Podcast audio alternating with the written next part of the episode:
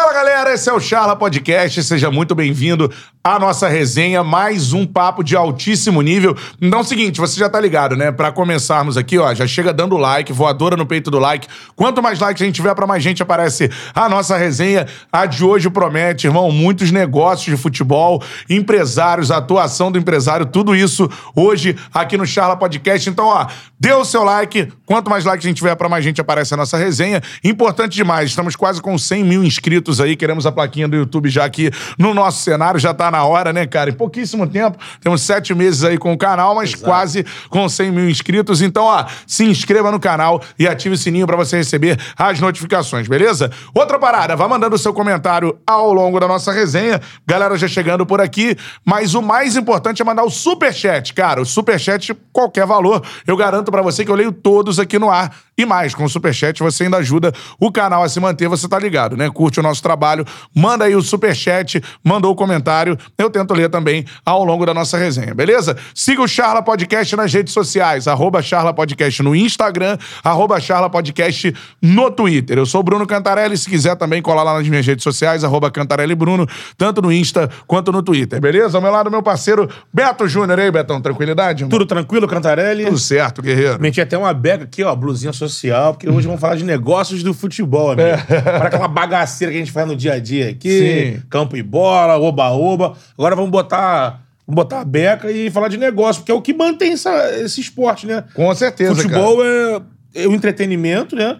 Já é tratado há muito tempo como uma indústria. Sim. E muita gente tá lá atrás, tá? A gente tem muito problema no futebol, principalmente no brasileiro, porque é uma indústria, alguns entenderam isso, mas muitos não entenderam, então aí ficando pelo caminho. É, então, aí se é se organizar. A gente falava aqui fora do ar, né, Beto? É importante aí pra galera. Muita gente fala sobre a atuação dos empresários. A gente Sim. quer os empresários aqui com a gente. Lógico, pra é falar. todo mundo que, que tá envolvido no futebol. Os empresários a gente acha que fala muito pouco, falam Fala muito pouco. Então a exato, gente tem que saber. É. Rola muita lenda urbana, a gente falava aqui em off, né? Rola muita lenda urbana, aquelas coisas. Ah, Lei Pelé Isso. tirou o jogador do clube, entregou pro empresário. O empresário é vilão, não é do futebol. Então A É. gente vai debater bastante com um cara que é muito experiente. Começou essa história aí no Brasil, né? Com certeza. Então, ah, dê o seu like na nossa live, já chega na live com a voadora no peito do like, mandou a mensagem, eu tento ler a maior parte delas, mandou o superchat, com certeza eu tô lendo aqui no ar, qualquer valor, manda o superchat, você ajuda o canal e entra no nosso papo, beleza? Hoje com a gente aqui,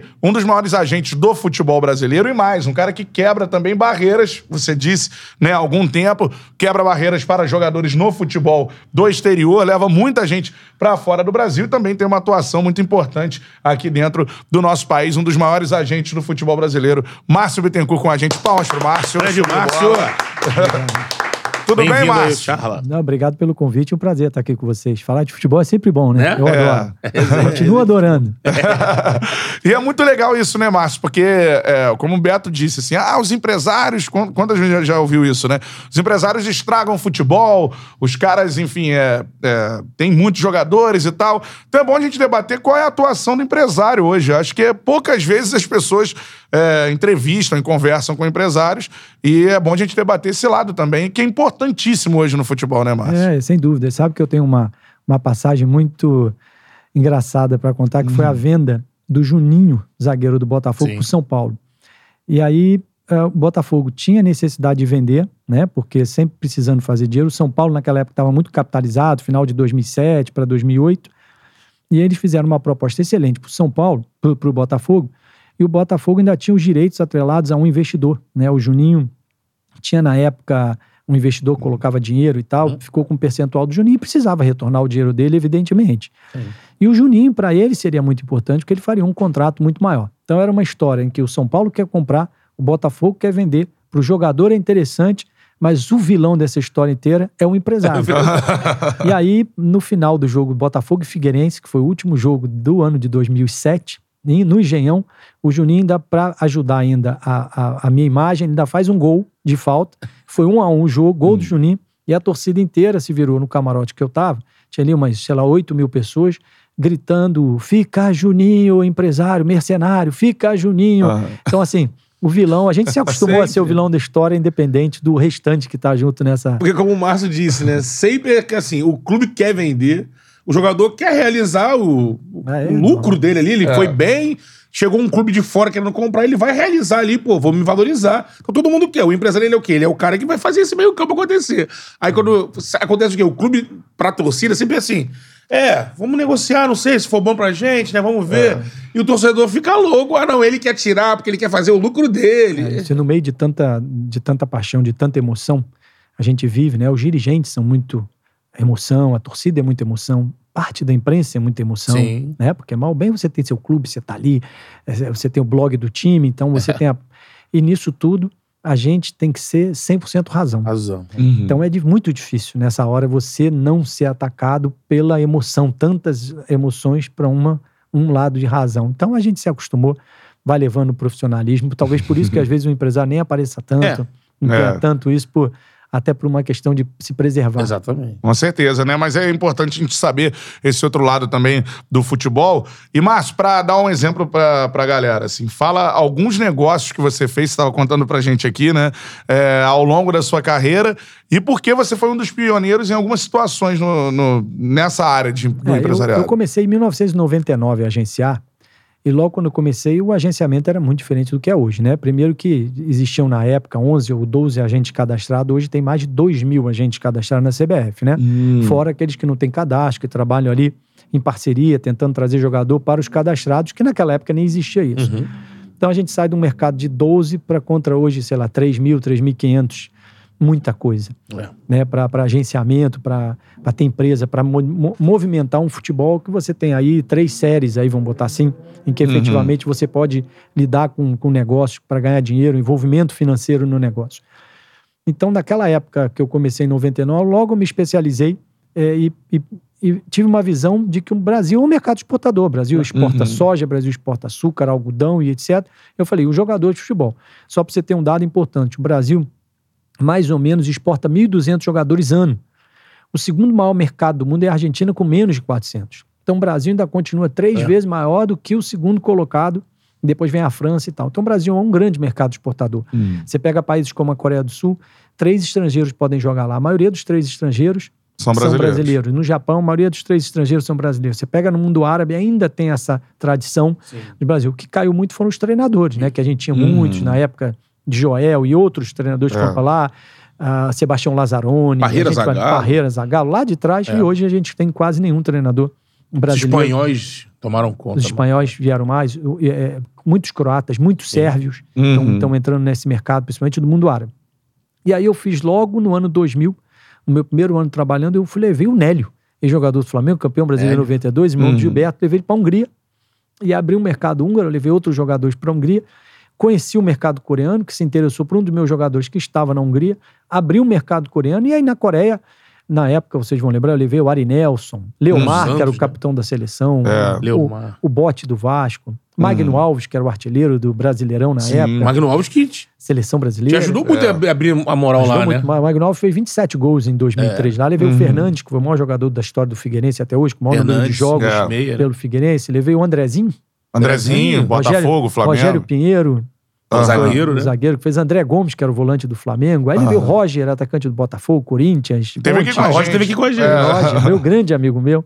Levei o Rodrigo Pimpão e o Everton, que tá hoje no Grêmio, que era do Flamengo, São Paulo, foi pra Sim. Coreia também. E aí foram muitos. Everton gente foi levando- 22, né? Everton Cardoso. É, Cardoso, Cardoso, é. Cardoso. Então foram muitos jogadores que a gente foi levando ao longo desse tempo para a Coreia. E aí, consequentemente, você vai abrindo outros mercados. Eu fui um dos primeiros brasileiros a levar jogador para MLS. Uhum. levei em 2007 o Fred para o DC United. Levei três brasileiros para a Austrália no ano de 2006. Então, quando abriu Uhum. o mercado, levei até um jogador do Atlético Paranaense muito interessante, Claudinho, que era um Claudinho, jogador de grande nome no Atlético e tudo mais. E aí fomos abrindo o mundo árabe, abri na Arábia Saudita primeiro, depois levei o Fabrício, que era o camisa 10 do Atlético Paranaense, que perdeu o Uhum, pênalti uhum, na final da. Libertadores do Canhotinho. sim. Levei pro Alcor na, no Catar e depois abri o mercado dos Emirados Árabes, que acabou sendo depois um mercado que eu levei muitos jogadores, o Ed Gol, o Edgar Uhum, do Vasco, uhum, Edgar. o Éder Luiz, Felipe Bastos Aham. e tantos outros que, que a gente foi levando ou, ou sozinho ou em parceria com outros empresários. Você Em relação fala- ao MLS, né, uma curiosidade assim que você falou, porque ela teve uma, uma transição lá de trás pra hoje. Tinha uma época que os clubes da Liga Norte-Americana, eles não chegavam assim, ah, eu quero esse destaque aqui do Flamengo e vou. Quanto é que é a multa? Vou pagar, vou negociar. Eles esperavam ou era muito jovem pra chegar. Agora não, teve jogadores da Argentina que eles pagaram multa, eles tiveram uma, uma transição. Né? A Como você vê essa entrada dos americanos no MLS, mercado? MLS deve ser em breve o maior mercado do mundo, né? Os Estados Unidos, onde eles metem a mão. A NBA já é o maior mercado do basquete Sim. do mundo, a NFL e etc, etc. Só pra você ter uma ideia, a média de um salário de um jogador na NBA são 3 milhões de dólares É. ano. Então, a média. Então, assim, é Pô, muito é, alto. É muito muito alto. alto. Então, é, são, o, o beisebol ainda é maior. Sim. né? Uhum. Ainda maior. A NFL que é um pouquinho menor. Então, você pega, eles vão entrar com tudo, porque a organização dos Estados Unidos é muito grande. Primeiro, porque eles têm a, a organização de uma empresa, como se fosse É. uma empresa, tem um CEO, e esse CEO, todos os salários são pagos pela liga. Então, Sim. quer dizer, é muito organizado. É. E é lá o, o- o grande, o grande problema do, do futebol americano que ele existe, existe uma restrição muito grande em termos salariais, que é o teto salarial, É. do qual hoje existe uma flexibilização muito grande. Então lá você pode contratar jogadores que eles chamam do DP, que é o- são os craques, dois Uhum. jogadores nesse nível, e agora o Young DP, que são dois jogadores abaixo de 23, que eles podem pagar o que for, o, o volume que for. Por isso que eles contrataram até o argentino por mais de 10 milhões, É. por isso que eles Aham. contrataram Nossa, o Thales Magno Talismã. É. do Vasco, eles entraram como Young DP né, nesse mercado. Levaram o Brenner, né? Levaram o Brenner, É. o Cincinnati, também, né? eu acho que foram 13 milhões de É. dólares de transferência. Uhum. Muitos brasileiros estão indo para lá e eles estão muito atentos. Inclusive, eu agora estava duas semanas atrás com o pessoal do Minnesota, Sim. aqui Uhum. no Brasil, no qual eles estavam vendo jogadores, inclusive se interessaram muito pelo Rafael Navarro, do Botafogo, Hum. na época que vem. Então, assim, é, esses clubes americanos hoje, eles estão é, com um modo diferente de contratar. A liga cresceu muito e nos Estados Unidos existiam três ligas, né? Que era a MLS, a USL e a NSL. Então Uhum. a NSL faliu, a USL ela se tornou uma espécie de segunda divisão americana Uhum. hoje e a MLS assumiu esse protagonismo Principal liga, sozinho. né? E aí agora são grandes clubes, grandes cidades, as regras, você tem que ter estádio, É. você é obrigado a ter time B, você é obrigado a ter isso e aquilo, então muito legal. Você acha que para se tornar um concorrente, vamos dizer assim, da Europa, só eh, basta chegar nos salários top? Quando eles chegarem ali, porque existe a qualidade de vida nos Estados Unidos, assim como a Europa, né? Você vai morar em Nova York, você vai morar em Los Angeles, você, isso é um seduz, né? É, o país, primeiro mundo, essas coisas que a Europa seduz. Se- Falta chegar nesse valor, você poder. Ah, na Europa eu posso chegar num valor tal. Os Estados Unidos ainda não. É, são duas, duas questões, né? Claro que o dinheiro fundamental, né? Porque para você atrair os jogadores, antigamente os americanos atraíam os, os ex-jogadores. Vamos botar assim, hum. todo mundo em final de carreira, É, com 34 mexicanos. anos, né? É. chegavam lá. Agora não, agora eles já estão no inverso. Eles querem os jovens e querem botar os jogadores ali para jogar. Eles contrataram o Higuaín, eles Uhum, contrataram o. Matuidi, eles contrataram jogadores de grande nome. Porque grandes mercado. europeus compraram franquias lá, né? O City. City, Tem o Red Bull, tem, né? Tem o Red Bull, tem o Miami, né? Que tem o Beckham Que é o Beckham de envolvido. frente. tem uma Uhum. turma, mas o principal, eu acho que ainda que falta aos americanos, é a forma que você tem, por exemplo, na Europa uma Champions. Uhum. Você tem na Europa outros atrativos Então, ainda que não tem no mercado Uma- americano. talvez participar da Libertadores seria Então, um... Participar de uma Libertadores seria fundamental. Existe uma história, e você é um cara mais do meio, pode dizer se já ouviu essa história. Existe uma história que o grande sonho é, de algumas pessoas de futebol era fazer uma liga pan-americana, né? Juntar a CONCACAF Comebol com a. Libertadores, fazer uma Libertadores pan-americana, né? Só que a ideia dos americanos seria que o comando do- dessa liga fosse em Los Angeles, não continuasse em Luke. no- e isso que pega, né? A Comebol vai ceder esse controle? Porque imagina, se fosse uma liga, Liga pan-americana. eu acho que o problema todo do- dos Estados Unidos, na participação dos mexicanos nos Estados Unidos, o que ficou difícil foram as distâncias. É. Você pegar um avião hoje de Buenos Aires para jogar em Nova York, você tem que eh, ter 10 horas de viagem. É. O fuso horário de Los Angeles tem 5 horas a menos, Sim, 6 horas a menos. Então existem as questões, eu acho que mais das distâncias, isso que foi o pior. Porque os, os mexicanos jogaram a Libertadores. É, jogaram. Uhum. E foram, inclusive, o Tigres foi vice-campeão da Libertadores. o Sim, dentro do Azul River perdeu pro. Boca, né? O então- Chivas também, se eu não me Chivas, engano. pro Inter, O É. Inter, então, foi, foi interessante. E, inclusive, as equipes mexicanas são fortíssimas, né? São. o mercado mexicano é muito, fortíssimo, né? investe muito mais do que o futebol brasileiro. É. É um mercado mais rico do que o futebol brasileiro, em É. termos de investimento, capacidade. Inclusive, o Monterrey acabou até de ganhar É. a, CONCACAF. a CONCACAF e agora vai jogar contra O Mundial mais uma vez, né? É, inclusive no Tigres, a gente teve uma. Eu tive uma, uma baita experiência no México Uhum. quando a gente levou o Juninho, esse mesmo zagueiro, que eu Zagueiro. falava.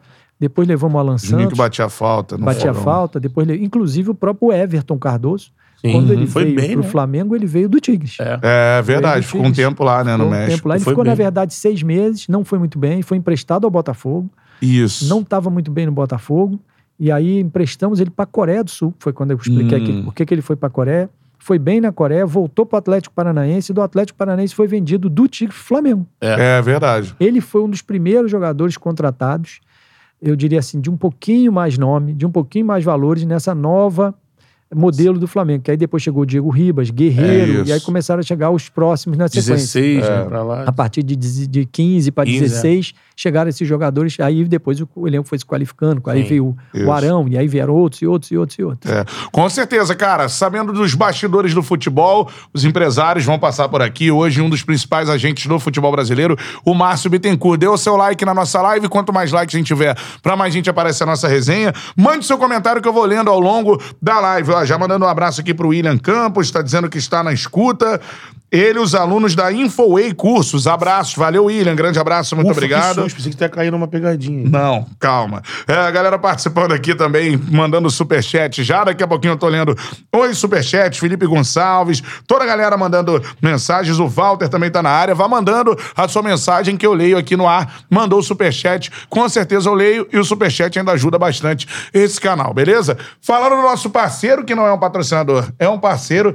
Forneria Original é a melhor pizza que você pode pedir. Show de bola. Várias franquias espalhadas pelo Rio de Janeiro e vários lugares do Brasil agora, né, Beto? Exatamente. Tem vários lugares. Abriu agora Brasília, recente Goiânia, Volta né? Redonda, né? Volta Redonda, Deu aquela moral lá pro. Dedezão, Dedé Kembauer, né? Isso aí, cara. Forneria Original é o seguinte, ó. É a nossa parceira aqui do Charla. E você tem desconto em qualquer pizza que você pediu utilizando o nosso cupom, que é o Charla10. Aqui na tela já tem o QR Code. Você aponta o celular pro QR Code, já cai no delivery da forneria. Coloca lá o cupom Charla10. Você ganha 10% de desconto em qualquer pedido que você fizer. E mais, meu parceiro, o seguinte, né? Você também pode baixar o aplicativo da forneria no seu smartphone, Forneria Original, coloca lá na sua loja de aplicativos e também entrar no site forneriaoriginal.com. Tem novidade ainda durante o mês que ainda não acabou, né? Exatamente, vai até domingo, né? Isso. Acho que é, né? Até domingo Isso vai aí. mês, né?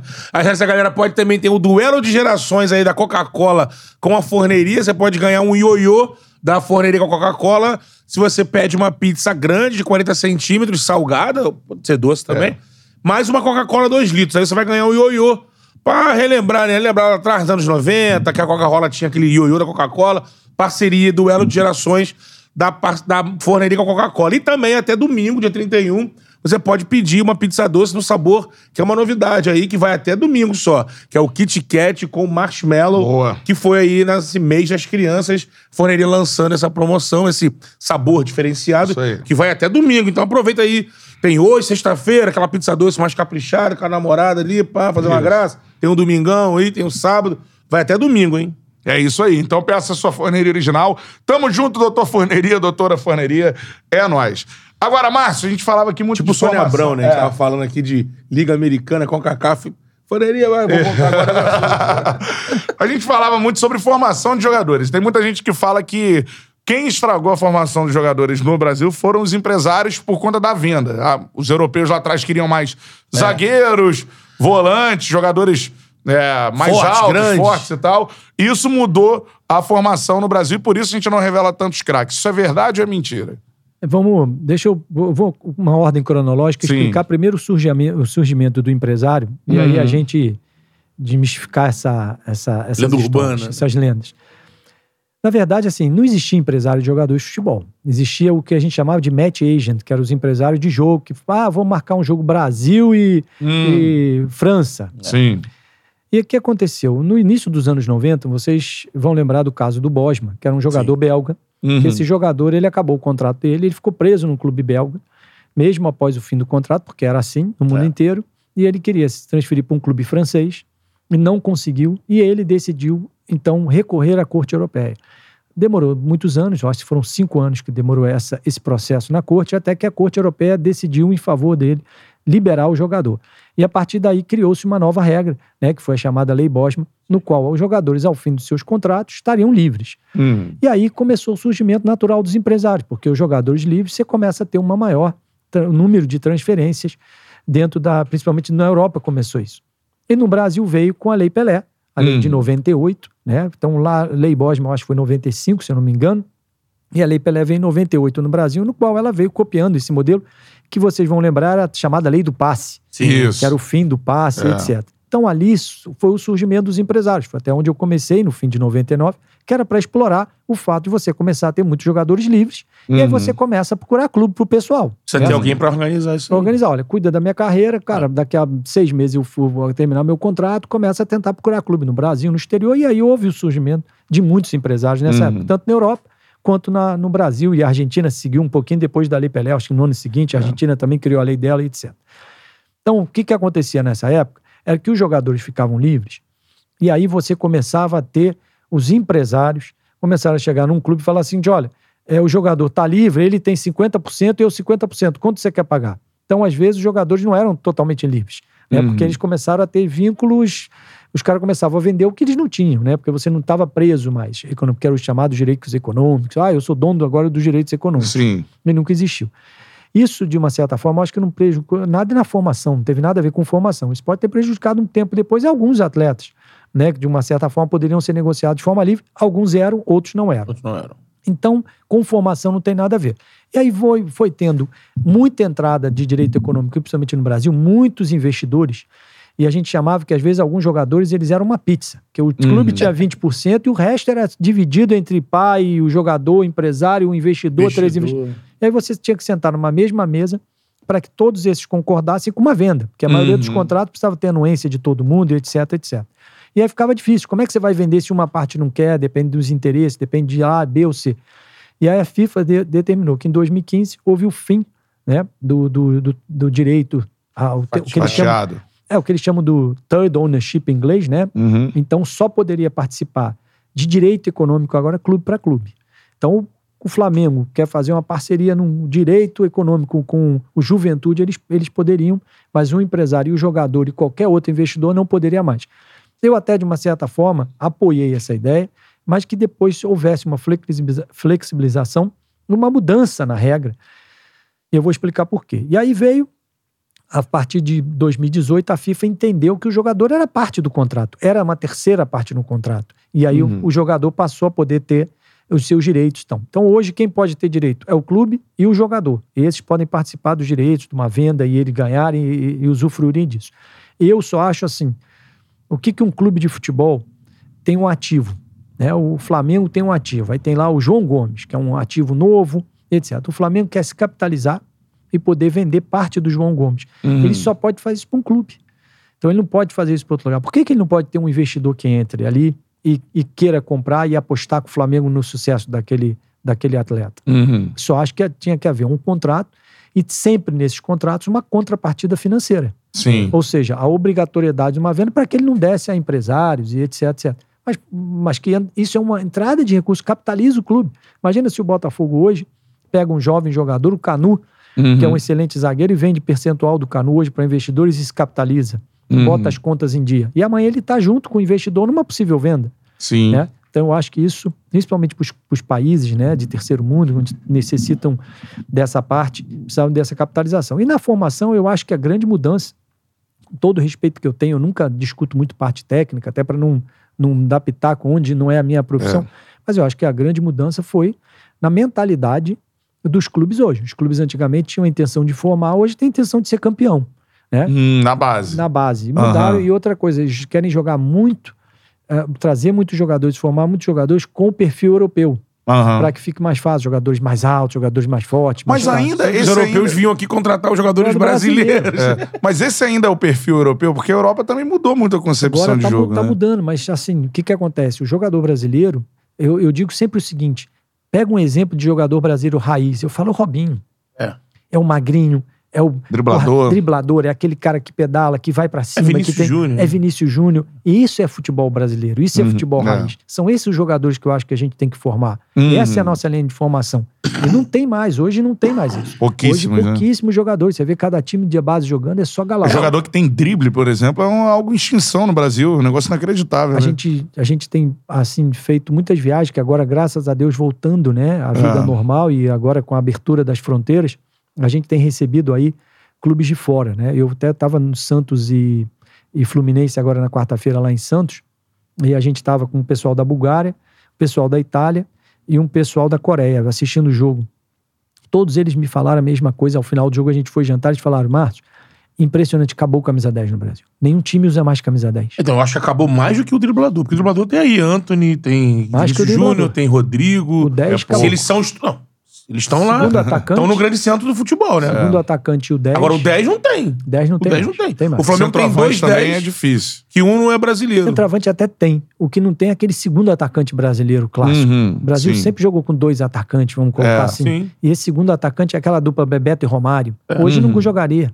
Hoje É. não jogaria. É, o que é mais próximo disso é Bruno, Henrique e Gabigol, né? Bruno Henrique mais Gabigol. próximo disso. Mais próximo disso. É, Porque um joga mais pelo lado, É o Gabigol não é o centroavante, o 9, ele é aquele cara que fica ali, que corre. E é o mais próximo, que é o que tem o Arrascaeta, que é um 10, que É, é o Everton que não Ribeiro, é que um brasileiro, 10, né? Que tem o Diego Ribas, que é um 10. É o time é. mais próximo, por isso que fez tanto sucesso É, né, nos últimos É. anos. Com Agora, certeza, o- isso dificulta, assim, pro, pro, pros imperadores. Tá mais difícil hoje. Por mais que você falou, o Brasil ainda é o país que mais exporta jogadores, de longe, né? O segundo é a Argentina, vem mu- muito, distante. Mas é mais difícil hoje negociar jogadores do que era antigamente? Como é, É, como é que tá eu, isso? não, eu não sei assim, de, de difícil ou não, porque assim, tem, Hum. tem algumas relações que às vezes a gente tem que é, entender. Por exemplo, o mercado mexicano é um mercado comprador, não é um mercado vendedor. O Uhum. México consegue manter os jogadores dele pela questão financeira. Sim. Os Estados Unidos, hoje, está até vendendo alguns jovens jogadores para o futebol europeu, mas consegue manter os jogadores dele. E a Europa consegue manter o jogador dele. Sim. Um jogador francês, quantos franceses vocês viram jogando no Brasil? É, não, nenhum. Por quê? Tem uma diferença cambial muito grande.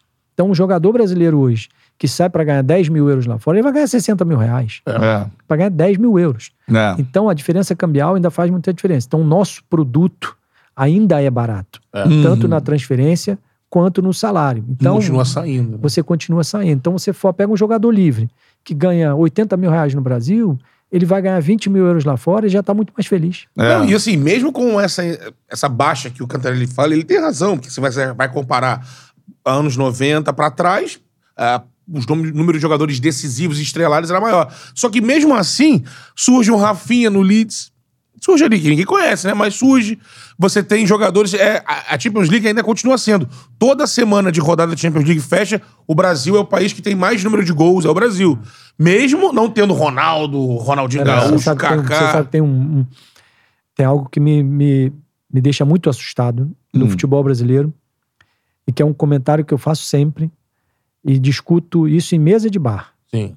O último jogador brasileiro protagonista que foi para virar protagonista Sim. foi o Neymar que tem 29 É, anos. isso aí. Pós Neymar nós não tivemos nenhum protagonista. Já sai assim, não. Nenhum, nem lá. É, nem, Nem lá. lá. é, nem Gabriel lá, nem lá. Jesus hoje ele é um mix de reserva com titular, né? Não é um Hoje protagonista a, do City. a possibilidade de se tornar. Hoje é o, é o Vinícius. É a possibilidade, O não era. Vinícius ainda. Júnior tá brigando Tá no caminho, no, é. no, no É. Real, principalmente com a chegada do Ancelotti, Do porque Ancelotti. antes, antes ele não era. É. Não É. era nem ele, nem o Rodrigo. Nem ele, nem o não Rodrigo, era. né? Então, sabe que era o melhor jogador brasileiro no Real Madrid? Era um volante, que era o O Casemiro. Casemiro. Exatamente. É. Titular. Barcelona, hoje a gente tem o Felipe Coutinho, que é banco. Primeira vez na história que a gente não vê o Barcelona nos últimos 10 anos jogando com o brasileiro que teve Romário, Ronaldo, Adriano, Eles sempre Rivaldo, vinham é, pensar o cara. né? Ronaldo, é, sempre vinha. Fenômeno os gaúcho, não, Os né? brasileiros eram as estrelas da, É, da sim. companhia, Dani Alves e etc. Então, É.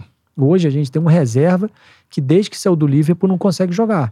E o, Foi É. pro Bahia, foi o curioso é que assim, o Real Madrid fez um estudo há uns anos atrás, onde esse estudo apontou que o melhor jogador do mundo, pós Cristiano Ronaldo, Messi do futuro, viria daqui, da América do Sul.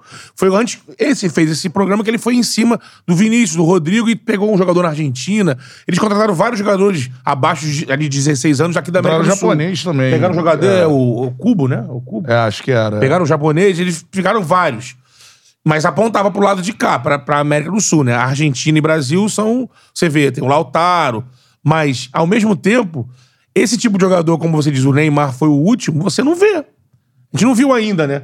É. o Vinícius surgiu, apareceu dia 16 Tem, anos. tem uma necessidade hoje, cada vez maior, de você pegar os jogadores jovens. É. Você chega num clube europeu hoje e fala que eu tenho um bom jogador de 24 anos, a maioria não quer mais. Não. Então o mercado mudou muito. É. Então hoje os, os scouts dessas grandes equipes, eles vêm buscar os jogadores aqui, praticamente com 16, 17 ser anos, eles já estão comprando para serem formados lá. E nessa idade é muito difícil você descobrir quem que vai ser um grande jogador. É. né? Às vezes, na categoria dele, está sendo um grande jogador, um ano depois ele já não é um grande Sim, jogador. Sim. Já não é aquilo tudo. Então é muito difícil. Então não dão, não dão espaço. O Ronaldo, vocês vão lembrar, jogou uma Copa do Mundo a- até a saída dele, quando ele estava no Cruzeiro, É, com Sim. 17. com 17 anos. Aí depois da Copa já foi pro Aí já PSV. foi da Copa, já foi pro PSV. Ele já era um jogador muito diferente no Cruzeiro, no profissional. Disputando É. o Brasileirão, Disputando artilheiro. Série A no Brasileirão. É. O Romário já era muito diferente antes de ir pro PSV. Ele foi Sim. campeão aqui com o Vasco, já era um Tá jogador muito destruindo, diferenciado. O Edmundo tempo, teve o tempo de maturação dele aqui, até ele ir pra, pra A Itália. Fiorentina. É. pra Fiorentina. Então os jogadores, eles tinham tempo O próprio jogar. Neymar, né? O próprio Neymar, Fez jogou uma- pelo Santos quantos anos? É, Isso acontece né? por quê, Márcio? É, é, tem a qualidade, você acha que forma-se menos em qualidade, continua a quantidade, né? Mas é o que você disse. Hoje você olha para os grandes clubes europeus, de fato. Você não tem um jogador brasileiro que é protagonista nos grandes clubes Não tem. europeus. Não tem Ou o cara do time não, não, Não tem. tem mais. Só antigamente tinha vários, né? Só Vários. o Neymar. É, Inclusive confrontos de brasileiros, que eram os Isso. confrontos de brasileiros tão esperados, não tem mais. Isso eu acho que é o mercado. E isso é uma das coisas que eu, volto a dizer aqui, o que me assusta, porque eu acho que a gente tem que. é, eu estava até conversando com vocês, o, o futebol brasileiro, os pilares que sustentam o futebol brasileiro, se a Uhum. gente não encarar isso com seriedade, botar o dedo da ferida e todo mundo se juntar à CBF, os empresários, os clubes e tudo mais, e houver uma mudança muito grande, a gente não vai conseguir mudar esse roteiro que tá- a gente está olhando Uhum. para o desastre. A nossa seleção já não ganha uma Copa desde 2002 lá É, na já- Coreia, Já completou de novo o ciclo como de 70 Já- para 2024. já completou outro De ciclo. 24 anos. A nossa seleção hoje já não tem o número de craques, jogadores decisivos que tinham antigamente. Hoje a imprensa bate na seleção absurdamente. É, é o Neymar e, o- e a galera. A gente perdia jogos, não ganhava Copa, mas a gente tinha orgulho da seleção. Sim. né? A gente tinha orgulho. A seleção brasileira de 82 perdeu uma Copa e foi aplaudidíssima. Tinha ídolos. tinha- ídolos e etc. Então hoje a gente está tá numa, numa, num momento de turbulento em que a gente tem que tentar organizar e recuperar esses pilares. Então, o calendário. Dá pra dizer que tecnicamente é o pior momento da história do futebol brasileiro. Eu, eu até gosto muito, eu particularmente gosto, sou um, sou um defensor do Tite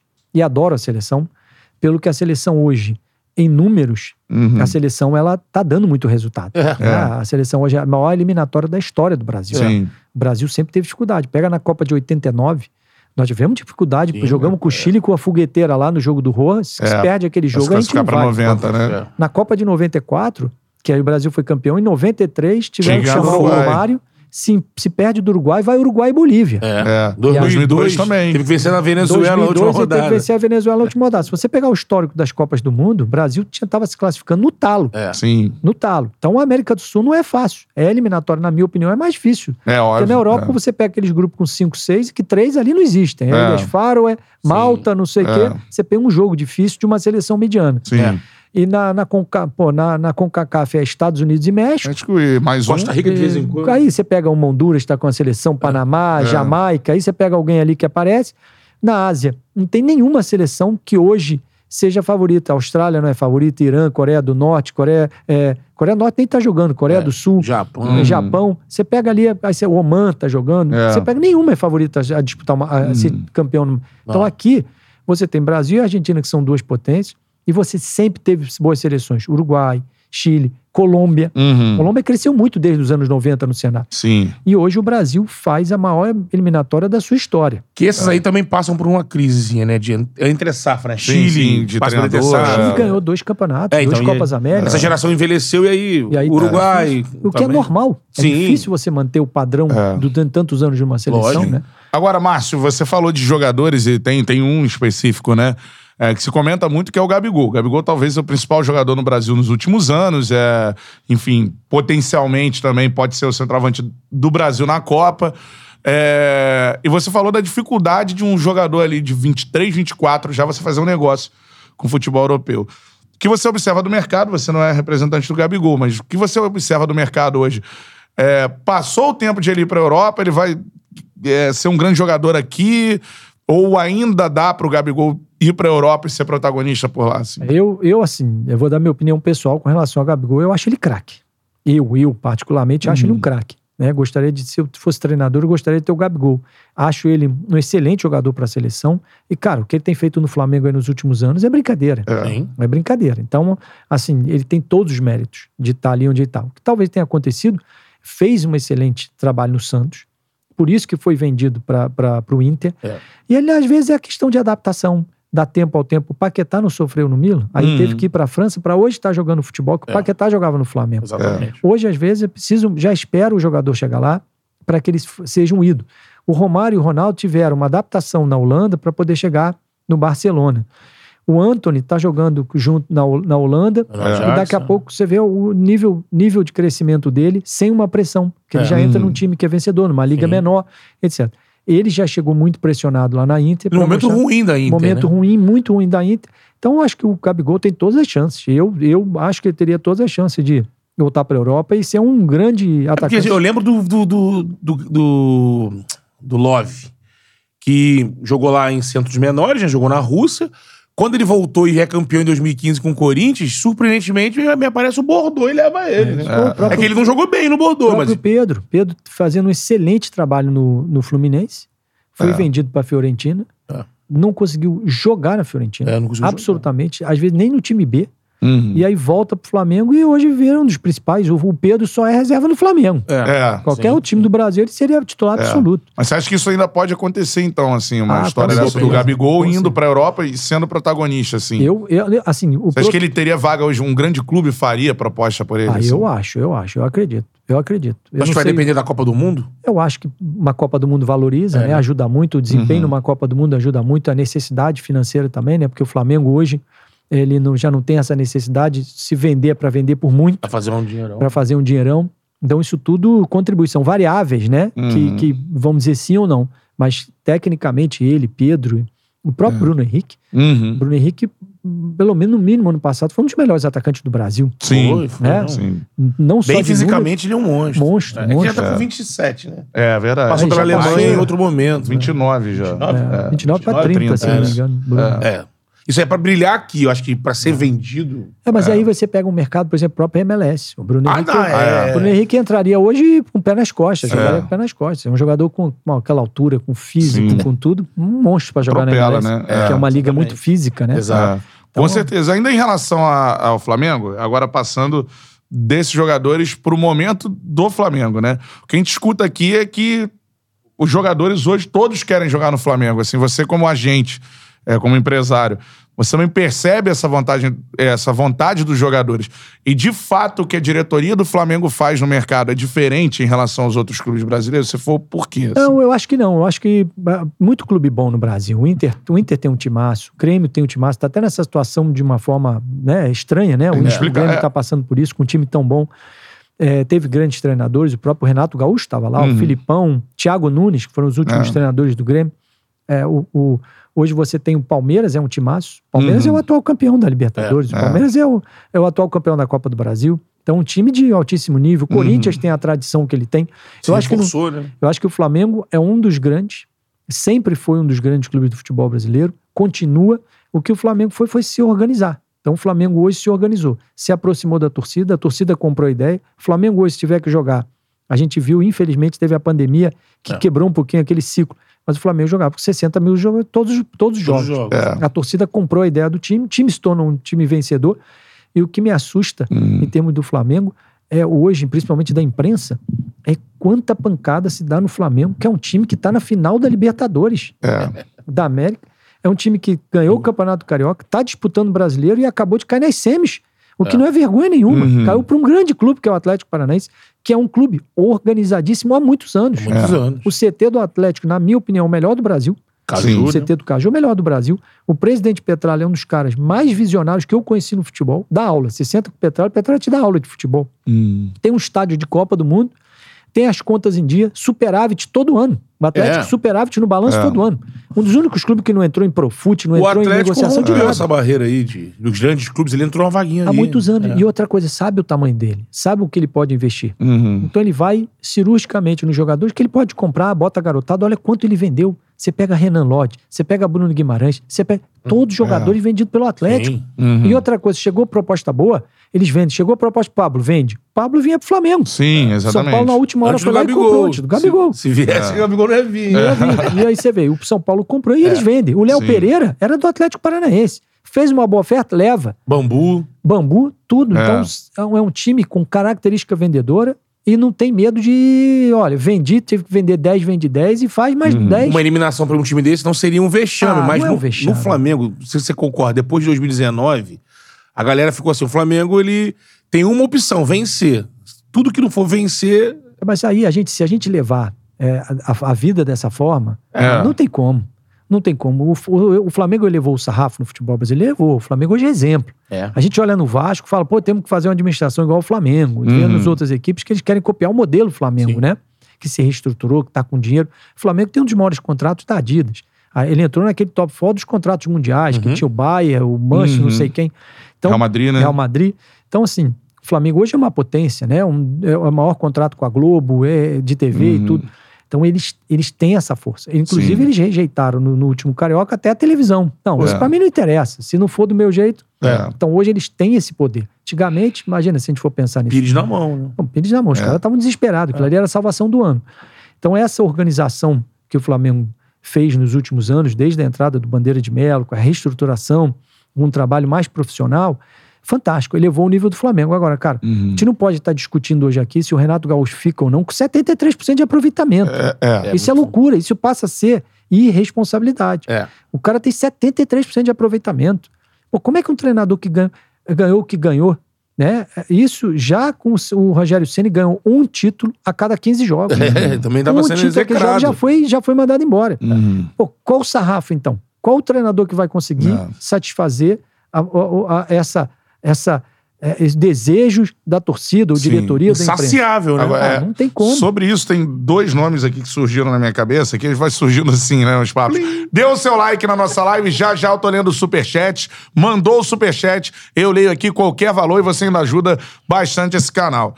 Você falou é, sobre o Flamengo, e aí é, a torcida do Flamengo confia muito, e você, como agente, já deve ter negociado, ou já, enfim, conhece do meio do futebol, na negociação dessa dupla Marcos Braz e Bruno Spindel, né? Na busca por jogadores, né? No, enfim, no, no mapeamento que eles fazem do mercado, na forma de negociar e conseguir, de fato, chegarem ao que o Flamengo pode, ao que o jogador também necessita.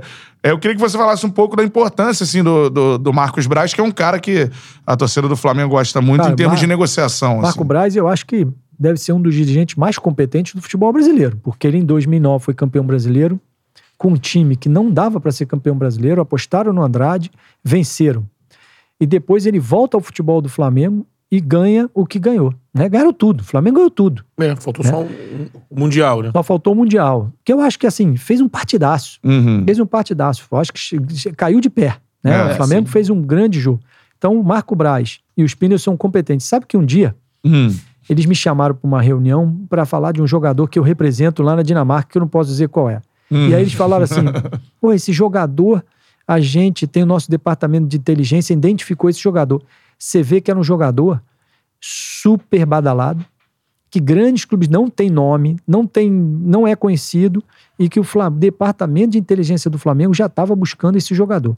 Então você vê o Fabinho, o ex-volante, que está lá no departamento, e tantos outros que estão lá, os caras entendem muito de futebol. Então hoje o Flamengo é uma empresa. Então o Marco Braz e o Bruno Spindel comandam essa empresa que tem diversos grandes profissionais. Por isso que estão onde estão. Pensou Então, o Pablo Mari, por exemplo, numa Ah, situação é, como essa, né? Pô, é, trouxeram o Jorge Jesus. Hum. Grande sacada do Flamengo. Trouxeram um treinador fenômeno. Trouxeram o Pablo Mari. Trouxeram o Rodrigo Caio numa oportunidade que eu acho que se o Rodrigo Caio saudável é titular de seleção brasileira, é. Uhum. né? Porque ele tem tido problemas recorrentes de parte física, mas saudável, um jogadorzaço. É. Você pega, entraram na briga aí pelo, pelo Gabigol, É. trouxeram né, o Bruno Henrique, quando ninguém esperava muito. Os É, dois, é. Trouxeram O Palmeiras tinha uma possibilidade de entrar no negócio e preferiu o Carlos e Eduardo. preferiu o Carlos Eduardo. agora tá na, na O reserva próprio Atlético Arrascaeta saiu lá do Cruzeiro, o dirigente falando que ele era ruim, que não era tudo Altair, isso, é. que era isso, que preferia o, o no Rodriguinho. o Rodriguinho, sabe? Rodriguinho. Então, a diretoria contratou muito bem. Foram pouquíssimas as contratações que deram errado, pouquíssimas. Hum. Você vê que o próprio Rafinha, que quando saiu do Flamengo, nunca mais conseguiu jogar no nível Verdade. que ele jogava no Flamengo. É verdade. né? Trouxe o Felipe Luiz, trouxe uma turma que eu acho que montou. Essa do Andreas agora, né? Pegar com o Manchester, um jogador de É. 20, 25, né? 25. E, É, e um o pouco Andrés, menos, o é, Andrés antes, antes trouxe o Gerson. É, Sim. sim. E aí, para substituir o Gerson, o Andrés. Então, quer dizer, olha o nível de contratação Uhum. que o Flamengo. E tudo isso identificado, certeza, pelo departamento de, de futebol, de, de inteligência do Flamengo e tudo mais. É, é sensacional essa história, então, o Flamengo mapeia. E, e isso acontece, né? Você externou essa situação, não pode falar o jogador com certeza. Aquela consulta, né? É, a consulta. Fulano. É, aí, Você- fulano. Você vê que e eles estão ligados no futebol dinamarquês Dinamarquês. de um jogador que foi procurado por grandes da Europa. Eles estão brigando com os caras grandes da Europa. Ó, esse jogador aqui, eu, quando eu falei, cara, o Flamengo, não acredito, o Flamengo já tá De interessado olho. de olho nele. Ou seja, os caras estão trabalhando, acompanhando essa ideia de comprar um clube em Portugal, fenômeno. Fantástico, Se o Flamengo f- fizer isso, é outro patamar. É. É, vira outro Tom patamar. dela, né? É, eles estão ali. Primeira divisão. Primeira divisão. É, Agora, é Você pode dizer a, a posição do jogador? Um meio atacante. meio atacante. Meio atacante. Eu não Ah, conheço uma futebol dinamarquês. Mas... É, brasileiro. Alto né? nível brasileiro. Então, é muito legal. Mas você vê, antes de você, antes de você falar uma, um trabalho dessa excelência, aí tu vê como é que a paixão é complicado. Às vezes se reduz a uma cena de quarta-feira. Um- os caras que fazem esse tipo de trabalho estão sendo colocados numa posição de como se tivesse, amigo, trabalho mal feito tal. O Ele tá Renato, aplaudindo. constrangimento do Maracanã gritando o nome do Jesus. E a galera na internet cobrando o Spindle, cobrando. do- É complicado, Esse- né? é, Aquele jogo é, do Flamengo e Atlético Paranaense, o Flamengo deu 27 chutes ao gol. Foi. Cara, o Andrés perdeu um gol dentro na pequena área. O Gabigol. Gabigol, perdeu dois, três gols. É. O Santos fez uma defesaça, cara, aquele gol que seria antológico do Cinco do defesas, etc, etc. Teve VAR, teve tudo no É. jogo. Teve tudo no jogo. É, Acontece. Isso faz parte do esporte. Sim. Tá? Então, o Flamengo teria saído de campo aplaudido pelo, É. pela temporada que eles vêm fazendo e etc, etc. Final da Libertadores, que enfim. isso, Agora- vai atingir aqui no Brasil esse tipo de consciência, eu acho. Acho, acho difícil, é, né? difícil, difícil. É. Agora, é, já estão aqui jogando nomes, enfim, daqui a pouco. Agora, o seguinte, ô, ô, Márcio, é, você citou outro nome rapidamente. Você tem um jogador que há pouco tempo foi pro Benfica, né? Se destacou aqui no Campeonato Carioca, o Rodrigo Pinho, né? É, e que foi pro Benfica para ser treinado pelo Jorge Jesus. Você Isso. citou aí o, o Jorge Jesus, assim. É, acredito, eu não sei, eu queria que você falasse, que o Jesus, além de ser esse cara taticamente, a gente já teve diversas é, histórias sobre o que o Jesus faz né, no dia a dia, taticamente diferenciado, ele também tem essa diferença também para buscar o jogador, enfim, o que ele quer do jogador. É, quem é o Jorge Jesus também nesse, nesse sentido, você que É, tem um eu- jogador lá no Benfica? O agora? Rodrigo Pinho tem falado muito bem dele, né? Falou, pô, Uhum. Márcio, o Mister é brabo. Porque o que aconteceu com o Rodrigo Pinho? ele chegou do Marítimo, machucado, ele tinha uma lesãozinha no joelho, e ele foi tratar antes de começar a temporada. E ele falava que o, o Jorge Jesus todo dia ia no clube nas férias, porque o Jorge Jesus ia pra academia. E aí eles ficavam lá batendo papo e etc, etc. E que o Mister na academia, sozinho mesmo, e ele já era brabo. Então, assim, mas falou que, falou que ele é muito diferente. O dia a dia dele é muito diferente, a intensidade, a cobrança, o nível dele, assim, é, é- vai, leva o jogador à exaustão mesmo, mas é isso que acaba trazendo os resultados, né? O Flamengo, assim, o que eu ouço falar, né? A gente ouve falar no futebol, o que eu ouvi falar era que o Jorge Jesus, quando chegou no Flamengo, eles fizeram, uma, intensificaram muito um trabalho de força e que os jogadores ficaram muito fortes fisicamente. E que no começo, vocês vão lembrar, estourou alguns jogadores no Uhum. começo, o time né, não estava ainda é, Meio tão, tão bem, meio pesado, e que assim que acabou o trabalho de força, ele entrou no trabalho físico. Cara, a gente vai lembrar na época do Jorge Jesus, o Flamengo, no 95 minuto, ganhando de 4 a 0 o time corria igual um louco, É. Voando, né? O voando. Rodrigo Caio jogou com o Mari, acho que 20 jogos seguidos. 20 jogos seguidos. Então era um time muito forte fisicamente e taticamente. É. Então a parte física do Flamengo sobrava na turma. Pra né? cumprir o que ele queria taticamente, A gente ele tinha que jogar naquela intensidade e naquela acima. força. E ele trabalhava com o staff dele, né? Ele É, a ele turma é, toda dele. entrou com o Flamengo com aqueles os portugueses nas áreas, né? É. Mas ele é um cara também que indica jogadores, assim. É, ele é, faz esse trabalho de manager ou. Ele faz alguma é, um trabalho nessa parte, sim. Por exemplo, ele que indicou o Gilberto, o próprio Gilberto, que o lateral. Lateral. é, ele É. gostou muito nos, nos jogos contra o Fluminense, ficou muito impressionado com o Gilberto, e ele que indicou o Gilberto, a contratação pro, do Gilberto, o próprio Lucas Veríssimo. Eu vou ser um pouco Sim, maldoso, também, posso ser é. um, um maldoso? Eu posso Diga. um pouquinho. É que o Jesus, depois a gente tinha que entender que o Gilberto só jogava contra o Flamengo. Voava contra o Flamengo. Alguns jogadores do Fluminense fazem isso. hein? O goleiro Marcos Felipe também atua demais contra o Flamengo. Aí, aí porque agora- hoje, ele, hoje ele tá no banco do. Aliás, de falar do Fluminense, né? é Uma, eu falo, eu nunca vi um Fluminense e Santos, cara, como revela o jogador.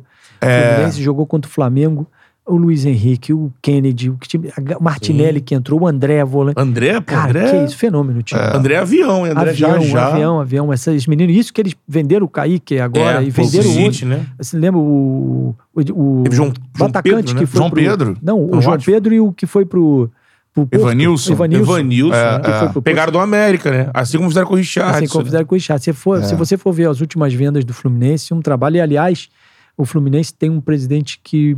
Um dia eu fiz, botei até no Twitter que eu acho um dos caras mais competentes, o Mário Bittencourt. Legal um cara legal, porque ele, ele pegou a todo mundo que deve, que o Fluminense deve, chama, fala, cara, tô te devendo, não vou deixar de honrar, mas, cara, me ajuda, parcela, segura. Então ele dá satisfação, vai pro mercado. Ah, juntou, acho que politicamente, que é um clube muito dividido também, Sim, politicamente, sim. Fluminense, muitas correntes. Você vê que dificilmente alguém se, se reelege por É. muito tempo, vem Dentro da própria diretoria, né, hoje. dentro da própria diretoria.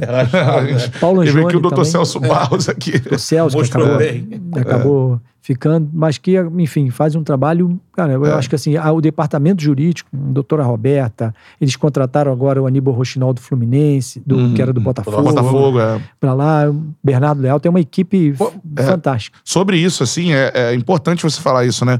É, o Fluminense está nesse nível. A gente tem o Flamengo que chegou agora também no nível de vender muitos jogadores. Mas acho que o Santos e o Fluminense, de fato, no Brasil, são os times que é, o empresário vai lá pensar, né? Inexplicável, Né? inexplicável, cara. Inexplicável. Quando a gente viu o Caio Jorge acaba de sair, É. eu tava vendo o jogo agora, o menino lá, de 16 anos, já entrou no jogo de novo no Santos. Cara, parece que brota. É. Fluminense idem, brota, brota. E, e, foi- e olha que o Santos tá numa fase onde ele não tem conseguido chegar nas competições de base. Onde ele era. Mas é aquela coisa também. Mas é o que ele fala É, de diferença base. entre ganhar e. Título na revelar, base né? é revelar. Eu sempre É. cresci ouvindo isso É no meio isso, do futebol. é isso. Que título na base é revelar. Se acabou a copinha e o Flamengo, o Vasco, o Botafogo, o Fluminense colocou seis moleques no profissional, é título. É isso. Ganhar É. a copinha, às vezes, acontece. Você, torcedor, sabe disso. Às vezes o teu time, o Vasco, É. foi muito bem. Final de Copa do Brasil, eu fiz esse jogo Bahia, final de Supercopa. blá, blá, blá. Tem uns sete jogadores lá no Vasco que, que todo Vascaíno fala na ponta da língua, os meninos, né? É. E cadê? Não consegue. Aí tem problema de, de, de dar a vez, dar oportunidade. É, o título não quer dizer muita coisa. O Santos não tem vencido, mas A gente continua vê a revelando. né? qualidade, eu acho que a qualidade, o Flamengo, se não me engano, é o clube que mais investe na base no É. Brasil, hoje com 4,2 milhões de euros na base. E o segundo, parece que o Palmeiras com 3. Então o Flamengo tem uma diferença muito grande pro segundo, né? Uhum. E aí nem compara com os outros. E o Flamengo, você vê que esse investimento está sendo traduzido em revelar jogadores. É, então sim. o Flamengo nos últimos anos, você vê agora, o Muniz era o terceiro jogador e foi vendido. O. Olha o nível dos goleiros do Flamengo. O É. Flamengo tem reserva do Diego O Alves. Hugo, né? O Gabriel Batista. Fantástico. Você tem o Ramon na lateral esquerda, que todo mundo aponta como um dos grandes jogadores. Mateuzinho. O zagueiro que foi comprado agora, que vai ser comprado com opção pelo Red Bull, que nem tinha muitas É, o chances. O Natan, que não tinha muitas chances. Tem o aqui no- Otávio lá, que todo mundo fala muito Tem o bem. Otávio, né? O Noga, a turma Noga. toda que, que Lázaro tá na base. surgindo. Lázaro surgindo, tem o Daniel Cabral, que sempre foi na Daniel base, Cabral. um dos, Sim, um dos fenômenos. Avião, né? João Gomes. Aí chega o João Gomes, que o Mister não gostava. é. É. Olha como é o que é o Renato, futebol. que levou- o, o Rogério, que deu Rogério muita moral o João Mister, Gomes. Mister pediu a dispensa dele. Hum. Ou pra ele ser emprestado. Você vê como que o jogador às vezes funciona com o treinador e não funciona com, Com outro, outro. né? E o João Gomes é um bom volante, você vê que fisicamente É. um monstro. A gente Jogava- gostava do Hugo Moura, né? O Hugo Moura, que é outro grande É outro, jogador, né? que foi emprestado, voltou. É. Então, então você vê que o Flamengo, a capacidade, sem falar as vendas do Vinícius Júnior. e- São os grandes cases. Mas é interessante, com o aporte financeiro, o Flamengo transformou a base, não é o caso do Fluminense e do estrutura Santos, também, né? Cantarelli. Se você for Estrutura, ver a né? estrutura física do Flamengo hoje, no Uhum. Ninho, a estrutura que ele dá para os jogadores, a gente tem os jogadores no Flamengo em que eles têm, primeiro, ajuda de custo em dia.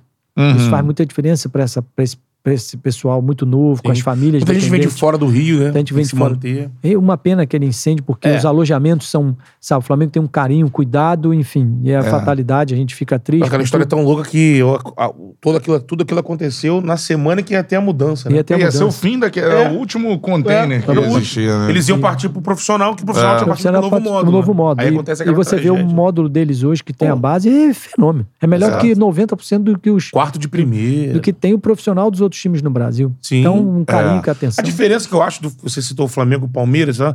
mas até o Flamengo em relação a esses, o Fluminense ele é uma força de revelação como o Santos, independente do investimento. Há muito tempo, Xerém.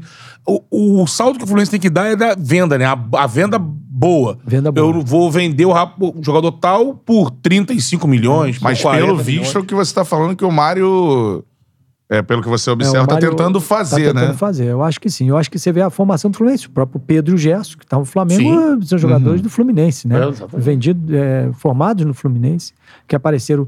Eu acho que o Vasco sempre teve tradição também, Também, né? Na formação. Caiu um pouco, até por conta do- dos problemas financeiros e tudo Uhum. mais. Mas na hora que retoma, né? O Inter, você vê como o Inter vende jogador de É. futebol. Como o Inter forma jogadores, né? Você vê É, o, próprio, o próprio Santos, o Yuri Alberto era do Santos. Sim. Exato. É. Alberto do Santos. Então, É. a formação impressionante. O Santos, pelo tamanho, por onde ele fica, por ser um Santos, que é pequeno, e os jogadores já geralmente vêm de Santos. Sim. né? Aí surpreende, acho que é o gra- grande. O Santos é um negócio que é a água que tem lá. só Você vê a pode. nossa seleção olímpica, quando estreou agora na Olimpíada.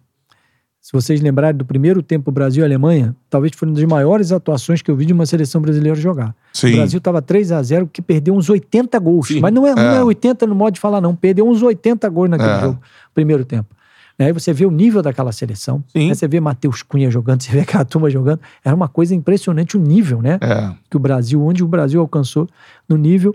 E é o que eu digo, esses jogadores são tão promissores, né, são tão interessantes, ajudam tanto, são vendidos por valores legais, mas que por algum motivo estão engasgando em se tornarem os grandes protagonistas. E daí tinha que sair o protagonista É. Aí brasileiro da tinha que Europa. sair o protagonista, que era Eu- onde saía. Eu né? acho que, o Márcio, não sei se você pode falar, eu quero te perguntar, mas eu acho que é aqui, ó. É trabalhar o mental. A gente aqui no Brasil não Pode trabalha ser, esse pode ser, mental. pode ser. Ó, seguinte, galera participando, vou ler alguns superchats e alguns comentários por aqui. Começando com o Ralphman. Palmas para o Ralphman. Ralphman. Mandou superchat, ganha palminhas. Você ajuda o canal e eu com Não certeza se leio. assusta não, Márcio. Que É. o cara pingou, a gente dá palma. Isso aí, cara. Mandou superchat, eu com certeza leio qualquer valor, beleza? O Ralphman mandou aqui, ó. Canta e Betão, excelente entrevista. Boa. Ah, Pai Santana também participou. Temos aqui um perfil Pai Santana agora. Então, ele tem que participar no pós-jogo, pra ele explicar Palmas pra pra ele, gente. cara. Show de bola. Mas Santana, chega aqui no pós-jogo você explicar aquela história É. lá, hein? Mandou também o superchat. Wolfgang, dessa Opa. vez de Washington, tá em Washington DC. Que isso, hein? O Pai Santana. Mas Santana, eu gosto de si. Irmão, passa no Capitólio lá, irmão. Valeu, muito obrigado aí pelo superchat, cara. Ah, Miguel Barcelos também está aqui. Grande Barcelos, Show de bola. Tamo junto. Mandou, Márcio, foi você que levou o Ibson pro Minnesota? Não, não foi eu que levei, não. Não, não. Eu trouxe o Minnesota na Aqui no época que o Y jogou lá para fazer pré-temporada no Brasil. Ah. Depois eu levei o Iago, que era um atacante do Vasco, e levei o Fernando Bob. Fernando Bob, volante, é. O Y é um grande amigo, ficou um abraço Minnesota, aqui. pra. Minneapolis. Isso. Minneapolis, Ó, Minnesota. jogador de futebol que tem. É? O Y é craque. É craque, é craque, cara. Temos um aí também, ó.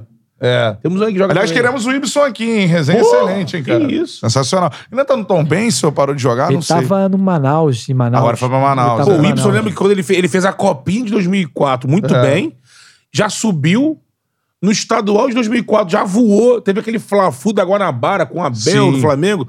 Caramba, ele e Felipe arrebentaram e ele não parou mais. É. É, é o tipo de jogador que sobe e não sentiu. Sabe que teve um, um dos, um, um dos americanos que veio aqui no Brasil agora duas semanas atrás, do Minnesota, jogou, era jogador, jogou com o Y. Ah, é? Ele falou que nunca viu ninguém jogar tanta bola igual o Y. Ele falava que o Y fazia tecnicamente. É. A gente era Tinha um controle de bola no Não, meio foi campo. fantástico. Aquela época dele do Flamengo, campeão brasileiro, que ele foi pra Europa. ah, Ele podia ter ido mais longe, o Bibson. Podia ter ido mais longe. Jogava muita bola. Porto, né? Foi pro Flamengo pro Porto. Porto, depois pra Rússia e tudo. Fenômeno. Ele fez parte daquela campanha do Flamengo de recuperação, Arrancada né, do Joel na em 2007, Libertadores, né? Era o que foi o craque do brasileiro, praticamente, ou pelo menos o craque do Flamengo, né? Carregava nas costas, né? Galera participando também com é, comentários que não são superchats. Ó, mandou o superchat, você ajuda o canal pra gente continuar trazendo esse nível de convidado por aqui, Top. esse nível de resenha. É isso aí. Então manda o superchat, com certeza eu leio por aqui. E temos comentários também, eu tento ler alguns. O Luiz Henrique mandou, concorda com o Márcio. Hoje se forma jogador de esquema tático prático. Jogador talentoso virou joia rara, né? E é mais ou menos por aí. É, Gerência Online também mandou o comentário por aqui. Boa, gerência. Hoje todo mundo quer jogar com a formação 4-3-3. Isso matou o 10 É. e o segundo atacante que o Márcio mencionou. O Rodrigo Sentar, que é parceiro, também tá aqui no chat. Show de bola. Valeu, Sentar. Sentar. Aquele abraço. Rodrigo Cãibra. É o Cãibra. O cara que cinco minutos tem cãibra no futebol. No futebol? Rodrigo Sentar, nunca vi. O Marcos Rangel também tá por aqui, dizendo que o problema do Fluminense é que o Fluminense vende mal. É. Né? É, É o Gabriel... passivo, né? Isso. Precisa cobrir aí o que aparece. O Caetano Escobar tá falando do jogador, o Gabriel Moura tá falando do outro Ah, jogador. chutando, é. Jogadores que atuam na A Dinamarca. galera deve ter entrado agora no elenco dos times da Dinamarca e... é, estão falando aqui Charles, Evander, né? São meias atacantes que atuam na Dinamarca. Enfim. O William também tá por aqui. Cara, coloquei o nome, nome do meu filho de Jobson, tá dizendo. É, Marcos Braz de Peruca também tá no chat. Cara, isso aqui é sensacional. O cara fez um perfil aqui que ele bota o Marcos Braz e bota uma peruca. Aí botou, cheguei aqui, só os brabos. Valeu, irmão. Só os Grande abraço. É isso aí, show de bola. Dê o like na nossa live, mande o seu comentário. Os comentários eu tento ler ao longo da live. Mandou superchat, com certeza eu leio por aqui. Agora, Márcio, outra coisa que a gente queria te perguntar, é, talvez pra desfazer também o estigma. Tem a galera que diz assim, ó. O time tal é um time do empresário tal, porque o empresário tal tem jogador pra caramba lá. O outro time é time do empresário tal. Queria que você falasse sobre isso, assim, no Brasil. Existe isso mesmo? O time Não. do empresário, o Não, cara não. manda mais que o dirigente ou não? Não, eu assim, você tem às vezes alguma boa relação com o presidente do clube, com, é, com, com a instituição de uma forma geral, e você às vezes tem três, quatro jogadores que interessam aquele clube. E aí você acaba montando um pacote, uma negociação ali. Mas isso, se você tem algum privilégio dentro do clube, ter alguma coisa. Mandar. é- hoje é muito difícil isso. Hoje é muito difícil. Uhum. Então, assim, hoje, o- como é que os clubes hoje no Brasil, a, a formação dos clubes hoje no Brasil? Você tem o presidente, que é um presidente estatutário, né? Foi eleito Sim. ah, na, de acordo com as eleições de cada clube, por tempo, a forma de eleição. Esse, esse presidente nomeia um vice-presidente de futebol, que também é estatutário, né? ele não, não é remunerado, e esse departamento de futebol contrata, de uma certa forma, um executivo, que hoje é quem cuida. E esse executivo, geralmente, ele traz um ou dois, duas pessoas que fazem parte da- do departamento de futebol. Então, hoje, cara, você chega no Atlético Mineiro, no Vasco, no Fluminense, e conhecem tudo. Você vai lidar com o Paulo Gione, você vai lidar com o Pássaro, você vai lidar com o Rodrigo Pastana, com o Rodrigo Caetano, com os executivos tops do futebol, em que eles já sabem quem eles estão vendo, quem é o jogador de quem. Vai no empresário. Muitas vezes a gente, quando oferece, eles já estavam mapeando esse jogador, o que eles não sabiam eram as condições, a forma de fazer, ou se dá para fazer. Então, essa história de que ah, o empresário que manda nesse clube, ah, isso é besteira. Isso vem muito de times formados há um tempo atrás, aí o Márcio pode até falar. é, geralmente times que estão em baixa, e aí precisam, lógico. Aí tem um executivo do futebol que É pra tem gente dar um exemplo aqui, pra não ficar. Porque a galera fala muito do Urano, Fluminense Urano, e do Fluminense. Carlos Leite no Vasco, por exemplo. O né? Carlos Leite ele tem, ele tem passagens com Corinthians, Grêmio e Vasco numa sequência.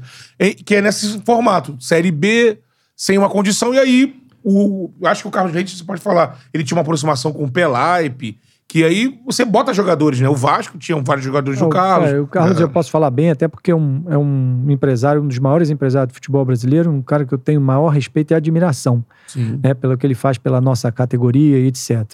O Carlos ele tem uma aproximação pelo Vasco, uma história que ele tem no Vasco e numa Ele é história sócio do Vasco, né? é inclusive. sócio, sócio sócio remido, se não me engano, É. do Vasco, mas teve todas as relações, por exemplo, ele chegou a ser processado pelo Eurico Miranda e aí depois se tornou um grande amigo do Eurico Miranda e ajudou muito o Vasco. O Carlos ajudou muito o Vasco, Sim. ajudou muito o Campelo e ajudou muitas outras diretores sem ter privilégio. Sem ter privilégio. O que ele tem lá de jogador dele é competência dele. Ou ele trouxe o jogador e serviu o Vasco, até porque os jogadores que eles representavam sempre foram os melhores do Vasco. É. Uhum. O time de 2011, vários foram. O Carlos Leite que ajudou, vários, né? vários, vários. Wagner, Nilton, vários. Vários, vários, lá no An- Anderson Martins e a turma Éder- toda, Rômulo, volante depois. Rômulo. O próprio Éder e Felipe, né? Que a Sim, gente é. tinha em parceria com o próprio Carlos e outros jogadores. Então, o Carlos, assim, é, eu acho que ele, ele faz um trabalho em que ele tem essa aproximação pelo um clube no próprio Corinthians. O Cássio é atleta dele, é o maior goleiro, talvez, da história do É, Corinthians. O é. Fagner, atleta dele, foi titular numa Copa do Mundo. É. agora, na, na Rússia. É, o Gil, que é um zagueiro, um baita zagueiro, foi seleção brasileira, né? E se não me engano, ele tem, acho que o Camacho, que saiu Uhum. agora, etc. E agora, recentemente, eu acho que ele assinou com o Gustavo, o atacante, que é um Uhum. baita atacante. Então, mérito dele, Pode. botou lá grandes jogadores. Quem é que não quer ter um parceiro desse? É, Né? exatamente. Qual é o clube que não quer ter um E é importante você falar sobre isso, assim, porque, né, é, muita gente, já tem gente comentando aqui sobre o Carlos, que ele manda, que, que desmanda e que seria é verdade. maléfico pro, pro Vasco, por exemplo. E é legal você falar isso aqui, porque é um Qual- espaço pra o- isso, a- né? Assim, se você, você me apontar, até o pessoal que está assistindo, apontar o seguinte: me diz o que foi feito de errado. Por que, que é maléfico? É, Ele acabou de vender o Thales Magno por 10 milhões de dólares. Você botar 50 milhões de reais no clube é maléfico? É. Num clube numa dificuldade dessa? Eu lembro que os vascaínos cobraram muito na época da saída do Matheus Vital pro Corinthians. É Vital, né? Pode ser, pode ser. Matheus. Mas aquela situação, você, não sei se você sabe da história, mas o que a mídia publicou era simplesmente uma coisa. O Matheus Vital tinha, era jogador do Carlos Leite, e o Vasco tinha é, é, vendido partes. É aquela coisa, né? O clube precisa de uma grana, olha, tô passando, repassando parte e tal. O Carlos Leite precisava realizar ali aquele lucro do jogador. Normal. Eu não sei. O Corinthians chegou oferecendo um valor. É, mas, por exemplo, é isso. O Corinthians fez um valor e o Carlos É. chegou e falou: olha, é uma boa vender, hein? Paulinho, Paulinho, o atacante, era do Carlos. E foi uma grande venda, né? Grande venda. Douglas Luiz era do Carlos. Foi uma grande venda. Thales Magno era do Carlos. Foi uma grande venda. Rômulo, volante, era do Carlos. Foi uma grande venda. Então, se você pensar as últimas grandes vendas que tiveram no futebol brasileiro, no, no- no futebol Vasco. do Vasco, É. foram feitas pelo Carlos. Pô, é mal, isso é, É. isso é malefício. Queria um clube ter esse, esse mal todo, então. E você falou que ele é um cara que faz bem pra profissão. né? Muito bem, muito bem. Trabalha sério, não avança em jogador dos outros, faz um trabalho. Eu acho que a, a gestão que ele faz na carreira dos jogadores dele sempre muito boa. Tanto que ele, o Renato Augusto trabalhou a vida inteira com ele. Eu conheço o Renato Augusto, é só elogios. O Gil, praticamente a vida inteira. O Léo Lima, eu tive o prazer de vender o Léo Lima. Trabalhou a vida inteira com o Carlos Leite. Então, ou seja, passou uma carreira inteira com o Carlos.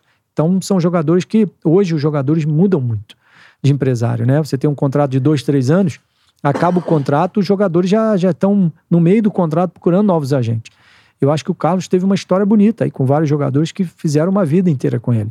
Então eu não posso acreditar. Claro, tem jogadores que saíram satisfeitos, claro que tiveram. A gente não é unanimidade, a gente acerta, erra, tem coisas boas, tem milhões de variáveis que às vezes você pega o jogador num momento bom, outras num momento ruim. Então você não consegue dar andamento, faz parte.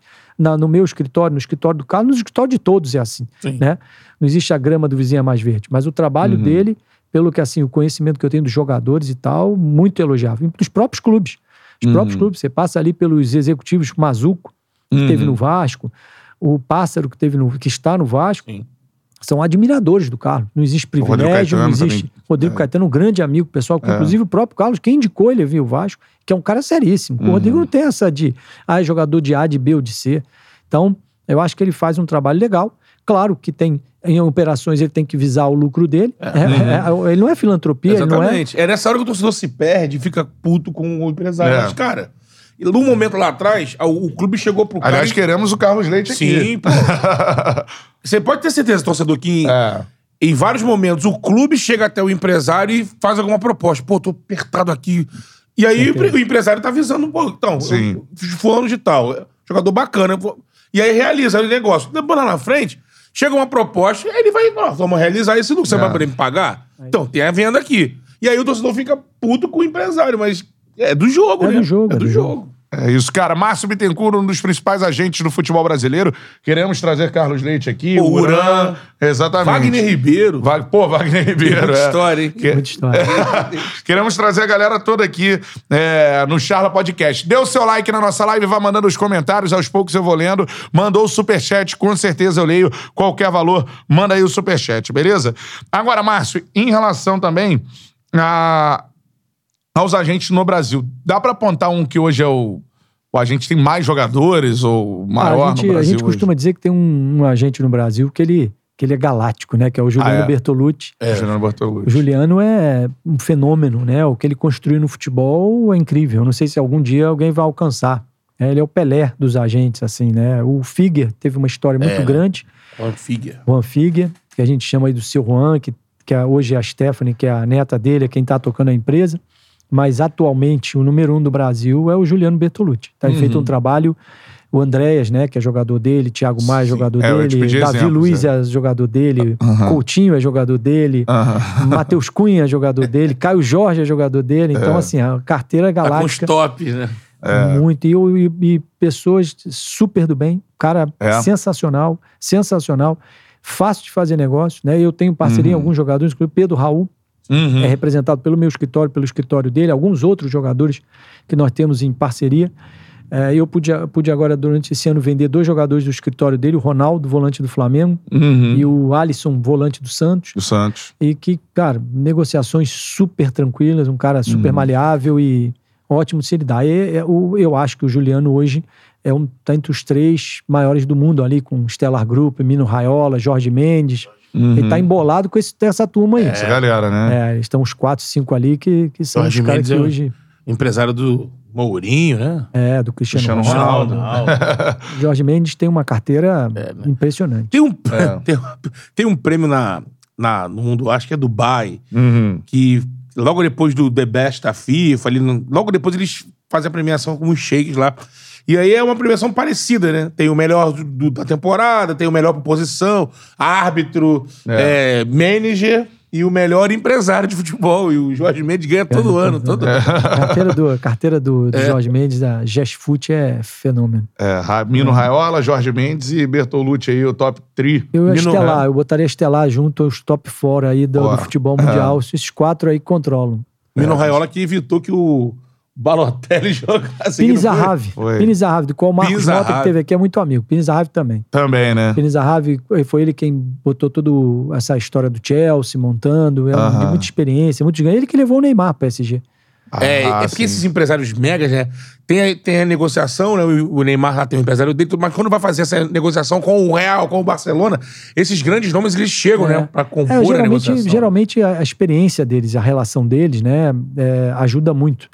Então, sei lá, uma Juventus que é algum jogador no Brasil, então naturalmente ele vai procurar, mesmo independente do Márcio Bittencourt é o agente do jogador. Às vezes eles procuram uma empresa europeia da, que eles têm uma relação muito boa para vir buscar o jogador e acaba que se faz o negócio todo mundo junto, mas eles usam muito essa. essa Essa- A primeira vez que eu esse- ouvi o nome do Pini Zahavi foi na época da ISL aqui no Flamengo. É. Ele veio aqui, ia ter uma parceria, alguma coisa, mas acabou que não deu em Ah, nada. O Juliano é- é- tem uma ligação muito grande, eu não sei que tipo de sociedade, com o Kia, Então, eu ia perguntar, trouxe- o Kia também é uma figura dessa, é, né? que Hoje trouxe mundo, para o né? Corinthians a, a, eu não me MSI. a, a MSI pro Corinthians. Messi, é. É, sensacional. Queria perguntar também sobre. Tem outro nome, né? Enfim. é, que é o Uran. Uran é um dos empresários, principalmente no Rio de Janeiro. Ah, Uran, Uran eu acho que foi. Mais chegou antigos a e ser- atuantes, Chegou né? a ser. Uran começou um pouquinho, na- mais ou menos na minha época, acho que o Uran começou em Aham. 98. Montou uma estrutura muito legal. Ele montou um clube com o Tom Benz. Isso. E o Uran, ele foi, eu acho que ali na época de 2004, 2005, 2006, o maior agente no Brasil. É. Ele foi o maior agente, ele tinha a maior carteira. O Uran teve uma, um domínio muito grande no, Fluminense, no Flamengo, É. qual ele tinha o Y, Léo Moura, Obina, aquela turma toda, Juan, é, o goleiro Bruno, todo mundo era Sim. do Uran naquela época. Então o Uran fez um trabalho muito bom, né? E é um, é um cara que realmente tem um valor extraordinário no futebol. Também, Fiz algumas né? vendas com ele, algumas parcerias. Tive meus bons e maus momentos com o Uran, mas a gente tem um respeito absoluto pelo, pelo trabalho dele, o Alexandre. E, Uhum. enfim, a gente também, graças a Deus, tem uma boa relação, um respeito muito grande. Mas é um top. Sim. Ainda continua hoje o Paquetá, trabalha com ele, o, o Jorge, lateral esquerdo, ele tem uma carteira muito boa. Voltou, tá no Palmeiras, né? É, dos O próprio executivos. de-. É, dos executivos de futebol, é, um que te impressiona o trabalho, assim. Tem vários, Cara, você eu citou achei- vários aqui, Você mas sabe um que, que... eu, eu, vou, eu vou te falar, eu semana passada estava em Belo Horizonte, né? E aí eu fui tomar café com o Rodrigo Pastana, que tinha recém se desligado do Cruzeiro. Cara, o Rodrigo Pastana é um dos caras que mais conhece futebol que eu vi na minha vida. Na minha vida. Ele senta e ele tava assim, não, porque eu tô vendo agora, o treinador do Campinense é esse, o treinador não sei de onde é esse, ele conhece todo o futebol, os grandes, esse é o cara, esse é isso, aquilo, conhece todos os jogadores. Mas eu acho que, assim, de uma forma geral, hoje estão todos muito atualizados. Então, por Mazuco, que estava no Santos agora, é craque. O Pássaro, que está no Vasco, é craque. Ah, o Rodrigo Caetano, pô, já há muitos anos vem fazendo um excelente trabalho. É, o Paulo Brax fez um trabalho excelente no América Mineiro, foi pro Internacional, craque. O Klaus, que agora foi para a Europa, craque. Felipe Ximenes, é um, dos, um dos tops, na minha opinião. Felipe Ximenes, conhecedor do mercado. O do Bragantino, que é o Thiago Escuro. né? Thiago Escuro, Tá muito um trabalho bom. também, né? Muito É. bom, muitos anos ali, foi pro Excelência. Cruzeiro, voltou pro Red Bull. Então são vários, são vários grandes executivos hoje que, que tem. Hoje o, o Brasil tá muito bem. Ítalo do CSA, muito bom. Tá Tem uma carreira curta, né? Recente, né? Essa formação Muito de executivo recente, de futebol. muito recente, muito É. recente. Você sabe que o Rodrigo Caetano, eu fiz a minha primeira negociação com ele quando eu levei o Rui Cabeção pro Grêmio. Rui Cabeção pro Grêmio. Rui Cabeção. Rui Cabeção. É, fogo, Botafogo lateral. Eu levei pro Grêmio e era já o Rodrigo Caetano, em 2007, Executivo 2008, lá, o executivo no Grêmio. Uhum. Muito legal. Então, são. Ele tem muita experiência, né? Pelaipe, né? Que tem muita experiência, passou aqui pelo Flamengo e tudo mais. Paulo Jone. É. talvez um dos mais antigos, se não for o mais antigo hoje dessa turma aí. Paulo Angione, craque.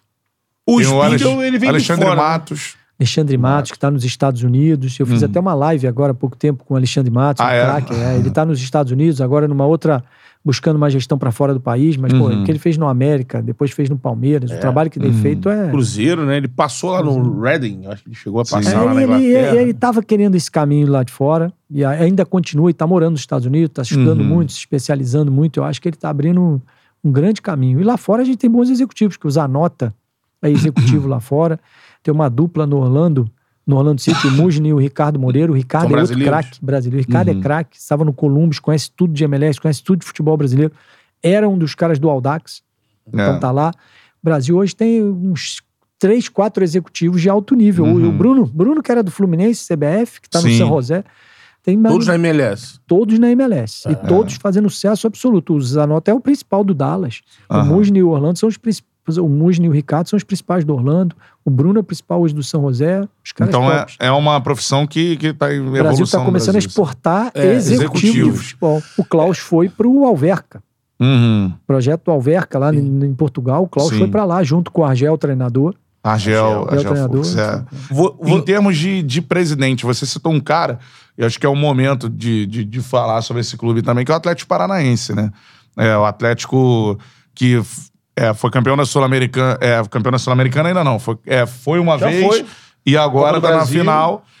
Copa do Brasil na final, já foi também campeão da Copa do Brasil, um time que foi campeão brasileiro, que muita gente fala sobre a estrutura sensacional, sobre a organização.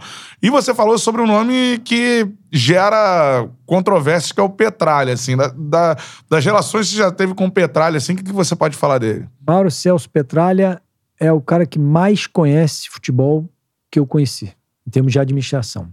Não existe alguém que tenha tanto feeling para o negócio como ele. Duro, nunca vi um cara tão difícil para negociar. Italiano explosivo. Já briguei com ele umas 300 vezes. Tem de parar de se falar, volta, manda mensagem, xinga, outro xinga, mas um cara, assim, impressionante a capacidade profissional do Mário Celso Petralha. Igual a ele, eu nunca conheci um cara tão competente e que mudou a história do Atlético Paranaense. O Atlético Paranaense sempre foi um clube é, mais modesto, né, de muita tradição, mas de estrutura modesta, resultados modestos, e que ele tornou aquele clube um clube gigante. O Atlético Paranaense hoje, nos últimos anos, foi o maior vendedor de jogadores de futebol brasileiro, um clube com estádio na Copa do Mundo, estádio lindíssimo, Arena da Baixada, o melhor CT para mim do futebol brasileiro, que é o CT do Caju, um investimento em base, assim, fenomenal. Um dia eu estava lá, visitando o Atlético há muitos anos, eu tive, eu tive bons negócios com o Atlético, eu vendi o, o Ivan de Souza, o lateral, vendi o Paulo André, vendi o Fabrício, vendi o Jadson, teve, tive envolvido o Claudinho, o Ricardinho, que era um atacante, tive envolvido muitas negociações com o Atlético, o próprio Everton, que eu levei para lá. Uhum. Cheguei a administrar a carreira do Ederson, que era o atacante artilheiro no Sim, do campeonato brasileiro, de 2013 do é, Brasileirão. Vasco.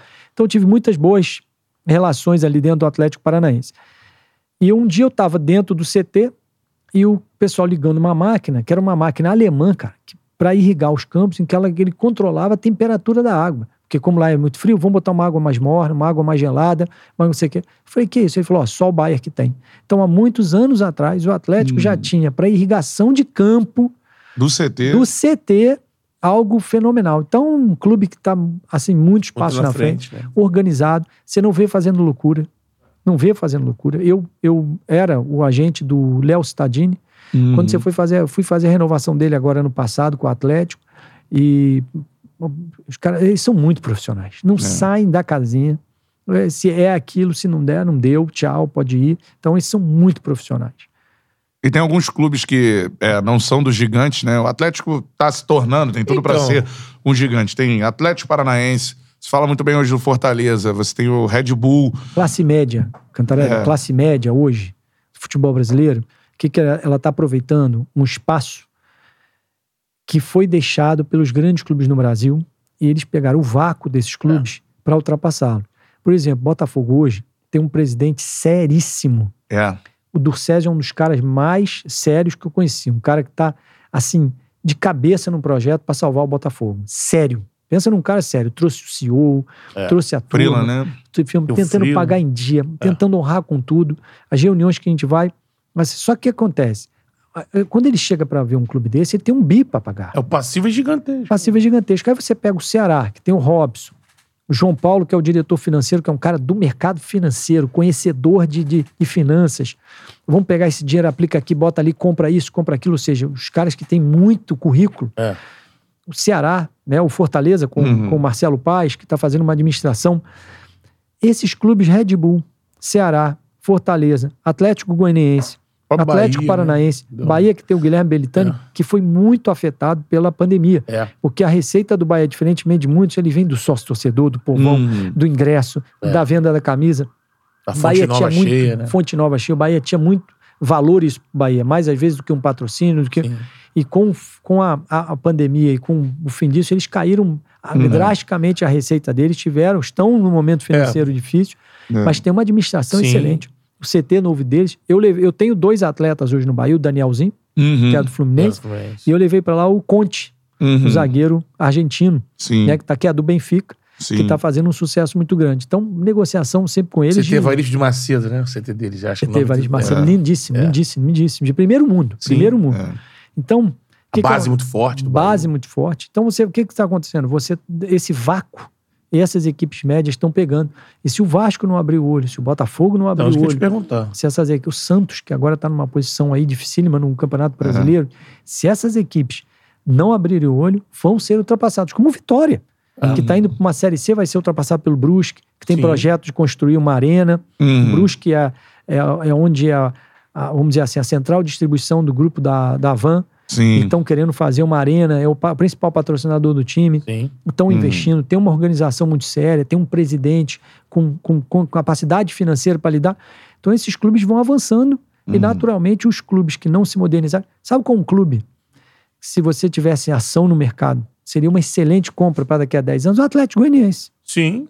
O Adson, com ele ali, cara, é incrível. Você vai no CT, você não tem uma folha no chão. Uhum. A, a parede, eu- uma vez eu vi o muro sendo pintado. No dia seguinte, que, tava, que acabou de pintar, tava um cara pintando de novo. Eu falei, ô Adson, que loucura é essa? O cara tá pintando de novo? É, eu não gostei, pinta de novo. Ou seja, Uhum. tudo tem que ser numa é, perfeccionista ao extremo.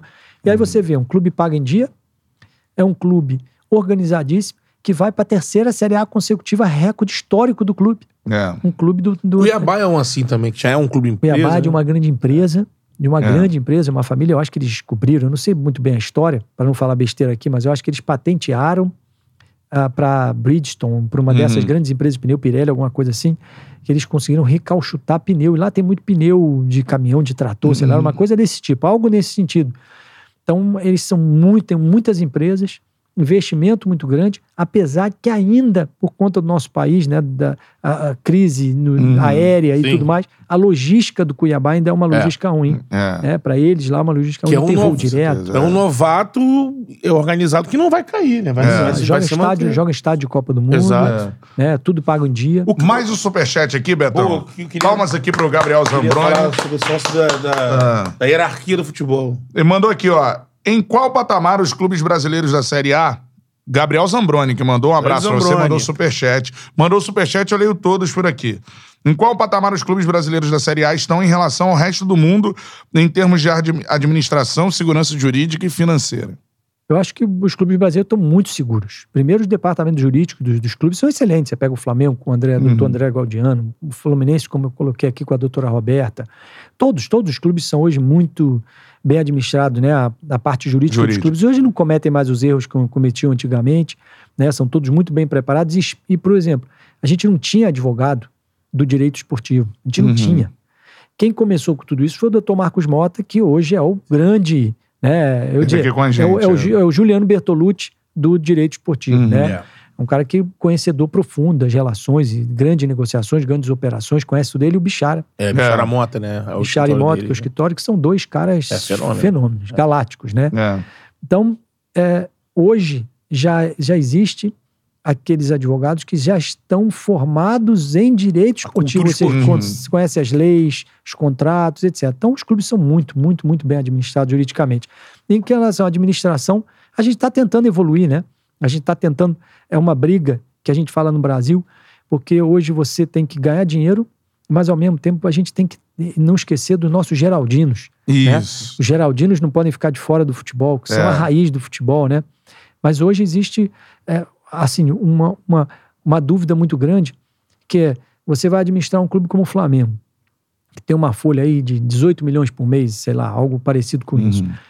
E você tem uma capacidade como o Maracanã e como torcedor do Flam- do Flamengo de botar 60 mil no Maracanã. Você Pagando imagina, alto, né? você imagina aquele match day com estacionamento, com É. comida, com todos os, tudo que é, É, proporciona um isso jogo. entra no balanço, né? Os Isso- caras isso estão querendo é isso. né? nece- é necessário. Hoje na NBA, você joga 82 jogos, você joga 41 jogos em casa. Esses 41 jogos em casa, você tem que Fatura. fazer milhões e milhões em casa. Que é o dia do jogo, e solta a camisa e vem e faz aquela, aquela eh, festa toda que o brasileiro fica deslumbrado quando a gente vai para os Estados Unidos e vê um evento americano Sim. ao vivo.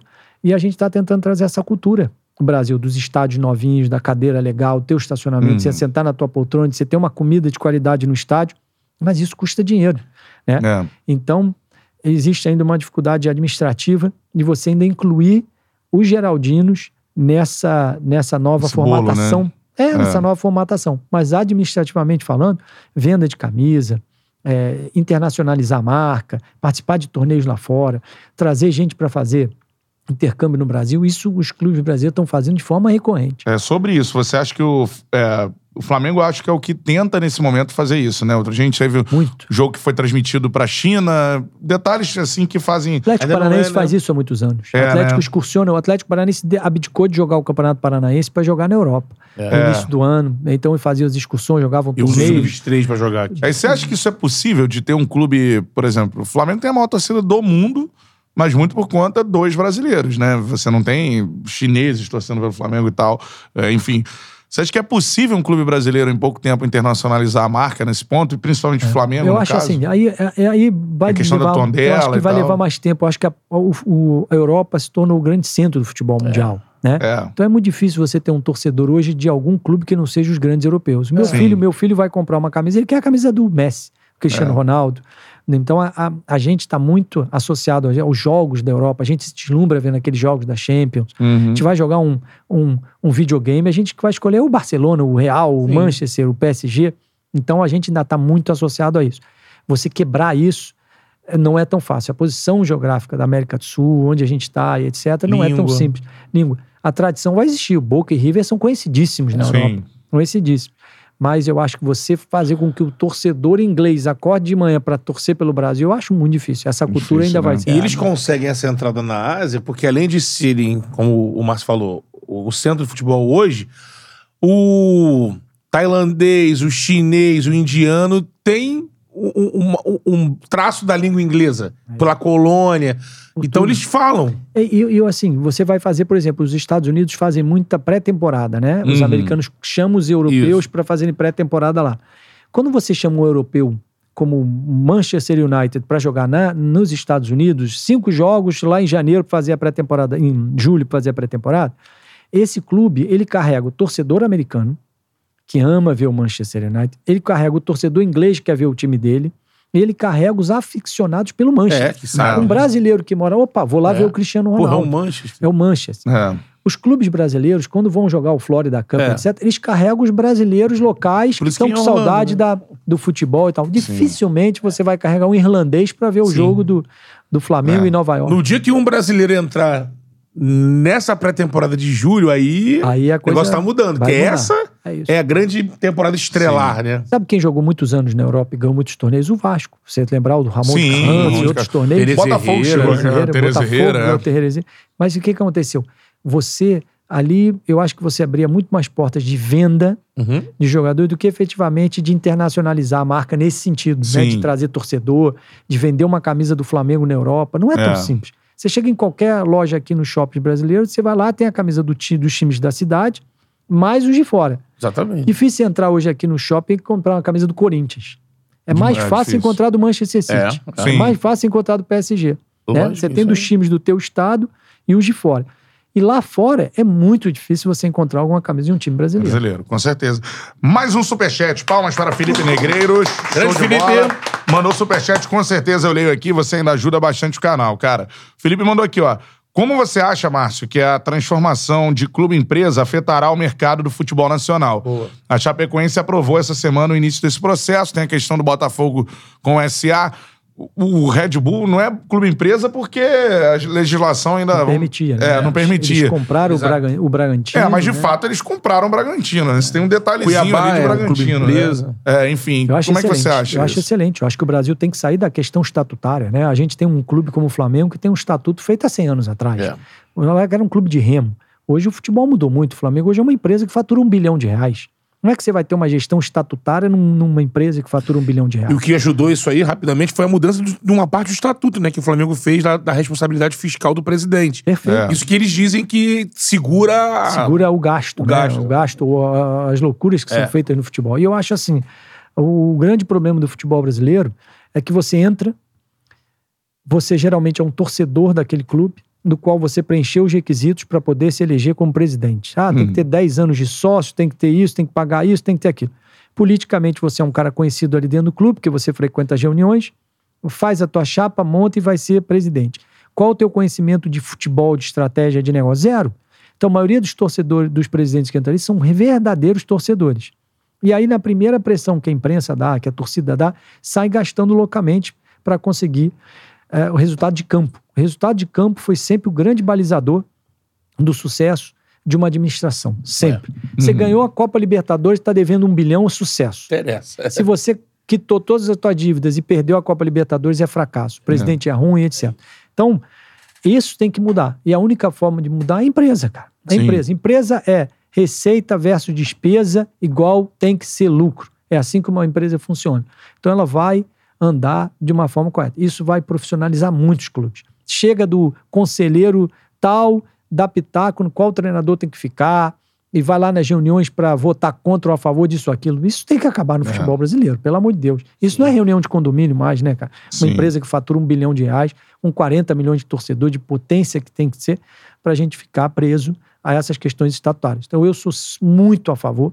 Tomara que as empresas, investidores, tenha gente que entre mesmo, porque eu acho que o futebol brasileiro tem uma, um, um espaço de É. crescimento absurdo. É, e acho que é uma. e- e evoluiria em todos os sentidos, assim, em termos de. Imagina você pega o Flamengo hoje, Hum, Bota o o Flamengo agora com a lei do mandante, né? Que é assim que acabar os contratos vigentes, você tem a, a- a lei do mandante. Imagina o Flamengo começa a vender o jogo dele na Flá TV. Imagina hoje você ter 40 milhões, fora os outros que vão querer comprar, para assistir um jogo dele. Quanto que o Flamengo não pode arrecadar em um jogo, sendo mandante e você tendo os direitos do teu jogo? hum. Imagina você fazer uma operação nisso através de uma grande empresa com esse conhecimento. Imagina o patrocínio, imagina o match day, match, o, o dia do jogo ali do Flamengo, É. o que, que você pode explorar, o que, que pode ser explorado. Então, cara, tem muito. O Corinthians. Hum. Sim. Imagina essas equipes, o que você pode explorar né, com as grandes, Botafogo, Vasco, o tamanho desse time Fluminense.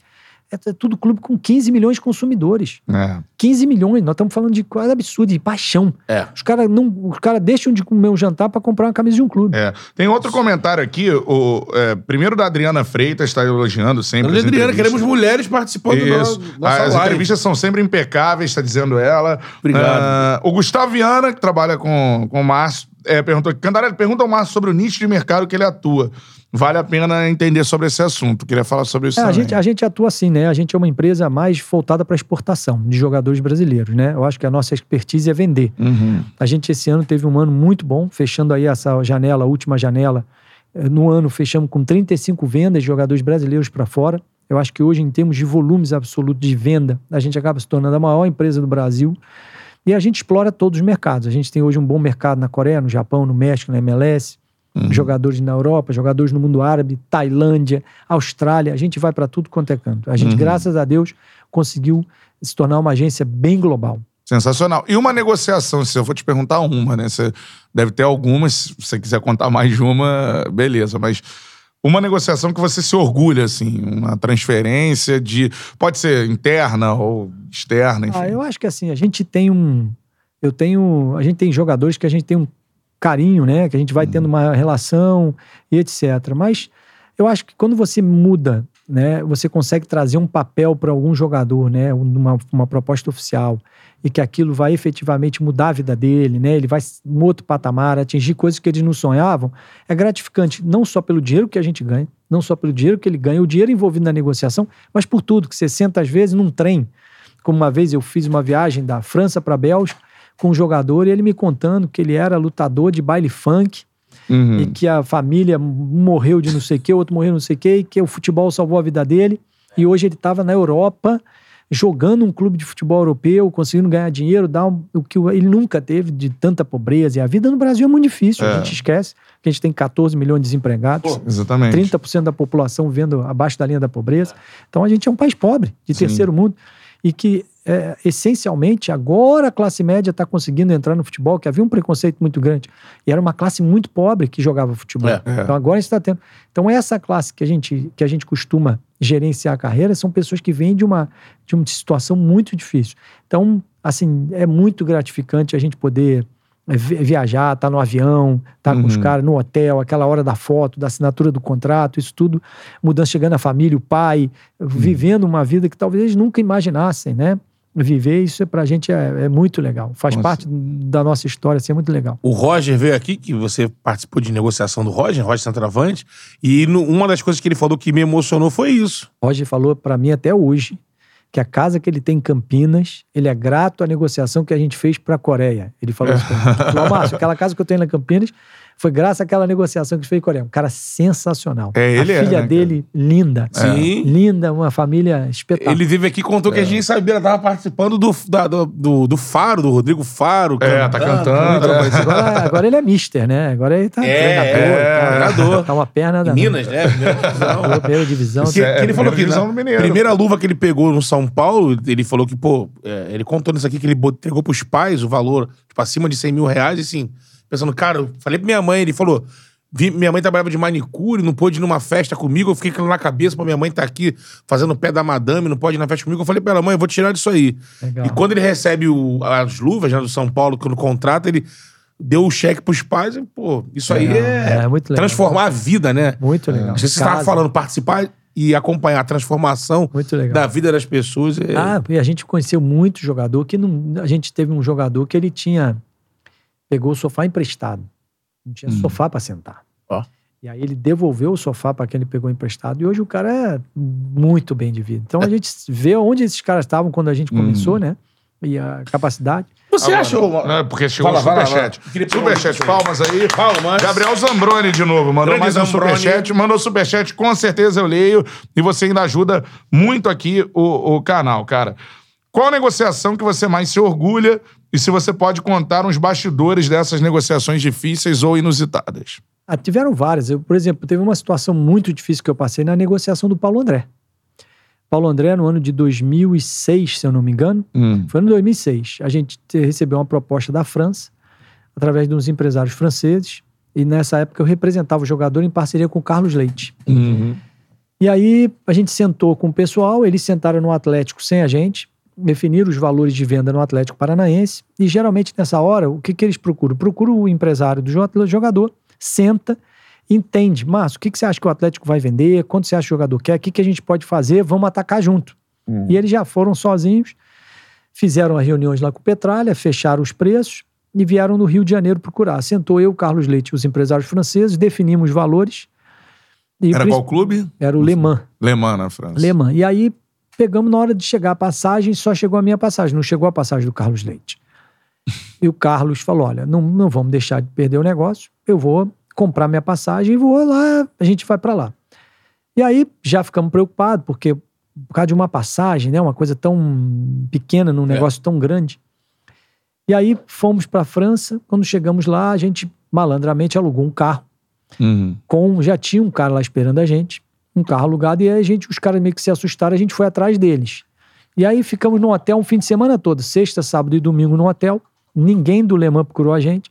Segunda-feira vem esses empresários e falam: ó, a gente vai na reunião, o presidente está esperando, vamos recapitular. Quando recapitularam, na França tem um problema do imposto. O imposto é muito alto. Alto, Uhum. altíssimo. E a gente ia falar, não, mas a gente já tinha dito lá no Rio, quando a gente fechou tudo, que era, não, não, era isso e aquilo. No final das contas, eles não deixaram o Carlos Leite participar da reunião. E fui eu, o Paulo André e o advogado do clube. E sentou numa mesa o presidente na cabeceira, os dois empresários nas cadeiras na frente, o diretor do, do- o diretor jurídico do Atlético Paranaense, o Paulo André no meio, eu aqui, e na outra cabeceira um diretor. E durante discussão, discussão, discussão, e eles falavam em francês, o empresário francês traduzia em português, e a gente rebatia em português, traduzia em francês.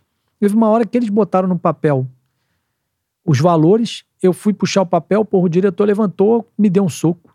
Que isso? Deu um soco, falou: tira a mão daqui, eu assustado aqui, um Aham. senhor, bem senhor. Aí o Paulo André falou: ó, pra mim chega, cara, eu não vim aqui pra, pra essa briga, vocês já estão mudando tudo. E o diretor jurídico do, do Atlético, malandramente, ficou a reunião inteira falando em português, falava francês fluente, porque a mãe dele era da Renault, Hum. trabalhou na Renault, e aí ele começou a falar com o presidente em francês, falou, ó, eles mentiram tudo na tradução, não dá, a gente tá indo embora, o Atlético é um grande clube. O diretor, nós fomos para Paris, pegamos um trem, largamos tudo, embarcamos o Paulo André para o Brasil de volta. Nessa noite ficou eu, Carlos Leite e e o advogado, e Paris lotado, conseguimos arrumar um quarto de hotel, dormi um na cama, outro dois no chão, ficamos juntos, saímos para andar em Paris. No dia seguinte, falei, olha, vamos aproveitar que a gente está aqui, vamos, vamos andar. Paris, né? Acordamos. Quando a gente foi passear, no final da tarde, toca o nosso telefone, era o presidente do Le Mans, a secretária. O presidente não falava inglês, só falava francês, e a secretária falou: olha, vem aqui para o escritório que o presidente quer falar com vocês. Só que o escritório do clube era em Paris, Ah, tá. do presidente, Pois dos é. negócios dele, mas o clube, o escritório lá alemão. Alemão. Fomos lá em Paris no escritório, eles perguntaram o que que houve. E aí a gente explicou, né, que houve um... Olha, vocês, vocês mandaram uma, uma proposta, não estão honrando. E o presidente falou, cadê o Paulo André? A gente falou, a gente embarcou ele ontem. O que que vocês querem? A gente falou, ó, quer que vocês combinaram isso, isso, isso. Ele bota no papel, botou no papel, assinou, liguei pro Petralha. O Petralha falou, ó, pode fechar, manda o Paulo André de volta. O Paulo André saiu numa segunda-feira à noite, chegou terça de manhã, embarcou terça à noite, chegou quarta de manhã e assinamos o contrato. E depois abriu uma champanhe em homenagem ao negócio vendo Brasil e Gana. Brasil Copa ganha- do Mundo. na Copa, é. do Mundo. Vê o Ronaldo se tornando o maior artilheiro da história das Ah, artilheiro Copas. Cara, mas teve um soco, Teve um cara. Porra, soco. uma agressão braba, braba. E era um diretor francês. Do ou Le era? Mans, do Le Mans, o diretor francês do Le Mans. Foi brabo. Cara, Foi brabo. Você Ali, tá ali, lá, com glamour, fechando um contrato na França. Os caras acham que é moleza, amigo? Tem soco, amigo. nem fala, que nem dar- fala. Teve- Tiveram vários na época lá atrás, quando eu comecei, que não tinha, não tinha plataforma, não tinha DVD, não tinha nada disso, vocês mandavam os cassetes, né? E nisso chega um jogador africano, pô, 1,80m e tal, uns lances lá na África sensacionais. Eu indiquei na Coreia, os caras falam, pô, esse jogador aí a gente vai pegar voando. É. Pego, pego eu um avião do Brasil pra Coreia. Quando eu chego lá, quando a gente vai pegar o cara no aeroporto, o cara tinha uns 73. não sei o que, era outro jogador. Os caras mandaram outro jogador pra lá. cara, Eu- mandaram outro. Era outro jogador. A gente olhava o vídeo e falava, "Não é esse cara. O próprio jogador ria. Quando via o vídeo, ria, sabia que não era ele. Aí, Mandaram pra ele lá um vídeo do esse ano.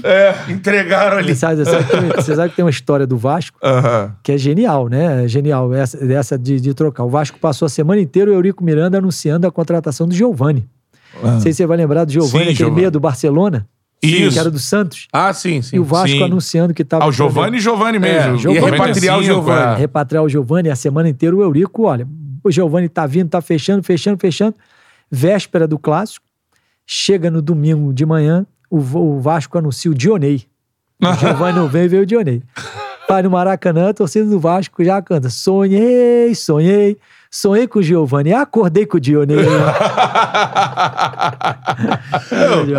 tipo essa aí, mas aí com a imprensa. É, na época da ESL, o Flamengo entrou em 2000 falando que ia contratar Deus e o mundo. Um desses deuses era o Batistuta.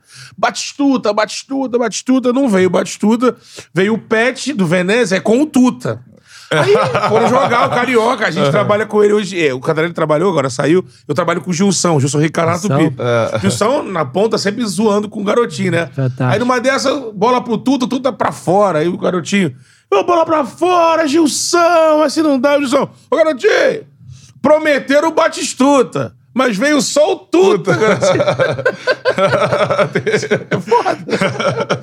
Essa coisa de especulação no futebol, né? É. Vem, bom, vem o bom. Giovanni, vem, vem o É porque, hoje, é porque hoje vaza tudo, hoje É. tem rede social, os caras e tudo, é mais difícil. Mas naquela época era muito Teve bom, uma cara. recente no Vasco também, do Bangu, Jairinho. Anunciaram Rapaz. na coletiva um jogador de 23 anos, o cara tem 28. É. O Vasco só soube na apresentação que ele tinha 28. Ele, não, não, tem 28 anos. É, O Vasco tem 23. umas. Se for falar de Frank Assunção também. Frank Assunção. que galera, né, cara? O currículo dele era sinistro. Catânia, era um monte de time. É, Ascoli. Ascoli.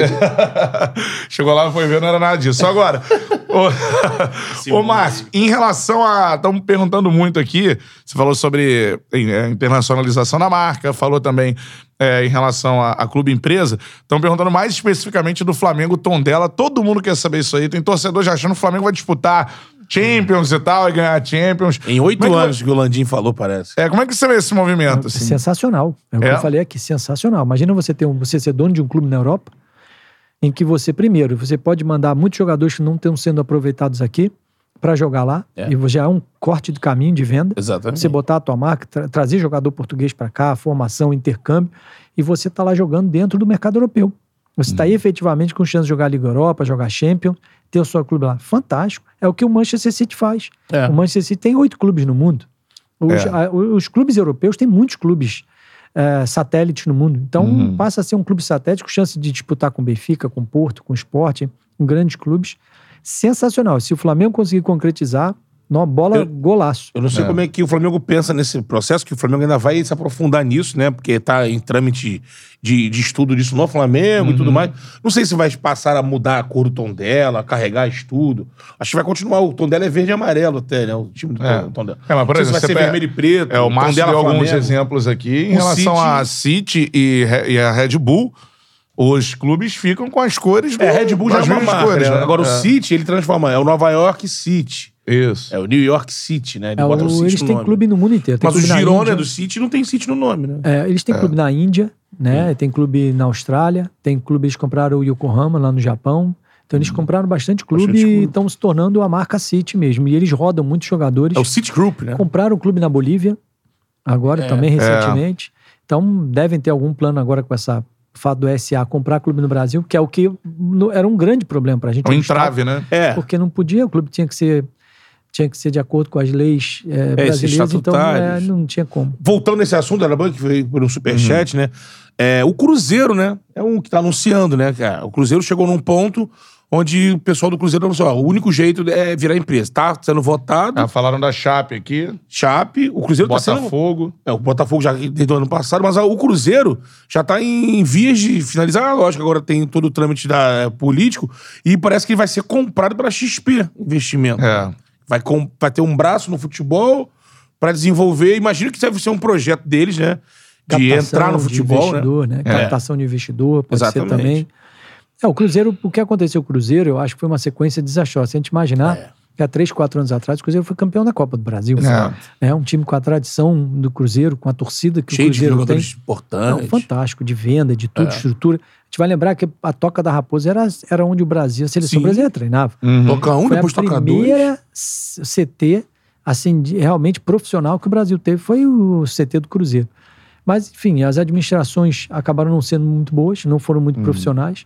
O clube ficou completamente endividado e vai para a terceira Série B. É. Um time do tamanho do Cruzeiro jogar três Série Bs com a receita que a Série B proporciona hoje, se não mudar alguma coisa, realmente entrar num nível de, de eh, abrir uma empresa, ter uma empresa aí que compre o clube, ou que se torne clube empresa, ou que tenha um investidor que capitalize o clube, é difícil. É porque É, você vai falar hoje, quem é maior? Se você for falar no momento, o Atlético Paranaense ou o Cruzeiro, né? É, É que hoje, tem toda hoje, a né? história, né? Tem toda a O história. Brasil, o Brasil tem o fato do Brasil ser um país de tamanho continental e o futebol está muito enraizado, Uhum. a gente acaba tendo muitos clubes no Brasil de muita tradição. É. A gente pega Bahia e Vitória, são dos clubes muito É. tradicionais, a gente pega Ceará e Fortaleza, a gente pega é, é, Pernambuco, né? Santa Cruz, Esporte, Esporte, Santa Cruz, Náutico. Náutico. Não pega. Mas a gente começa a ver que esses clubes de muita tradição vão começar a se render a, es- a esses novos clubes que estão surgindo Uhum. como o Atlético Goianiense, que já não tem essa tradição, como o Bragantino, que já não tem essa tradição. E são clubes que vão ultrapassar por conta de novas administrações, vem sem dívida, redondinho, etc. Uhum. Santa Cruz foi para a Série D. Exatamente. Sim. Vitória tem grande chance de cair para a Série C. É, Então, quer dizer, o Cruzeiro, Cruzeiro vai terceiro terceira ano temporada. na Série B, é. né? Então, são clubes que não vão. Paraná vai deixar de existir se continuar dessa É. forma Sim, é. né? Que é um clube também tradicional, que tem uma Uhum. torcida, que tem um, um peso. Sempre foi muito forte. Sempre foi muito forte. Você vê, o Juventude se organizou. Isso aí. O Juventude É. hoje está organizadinho. Então, o Juventude, Cuiabá, Atlético, Ceará, Uhum. Fortaleza.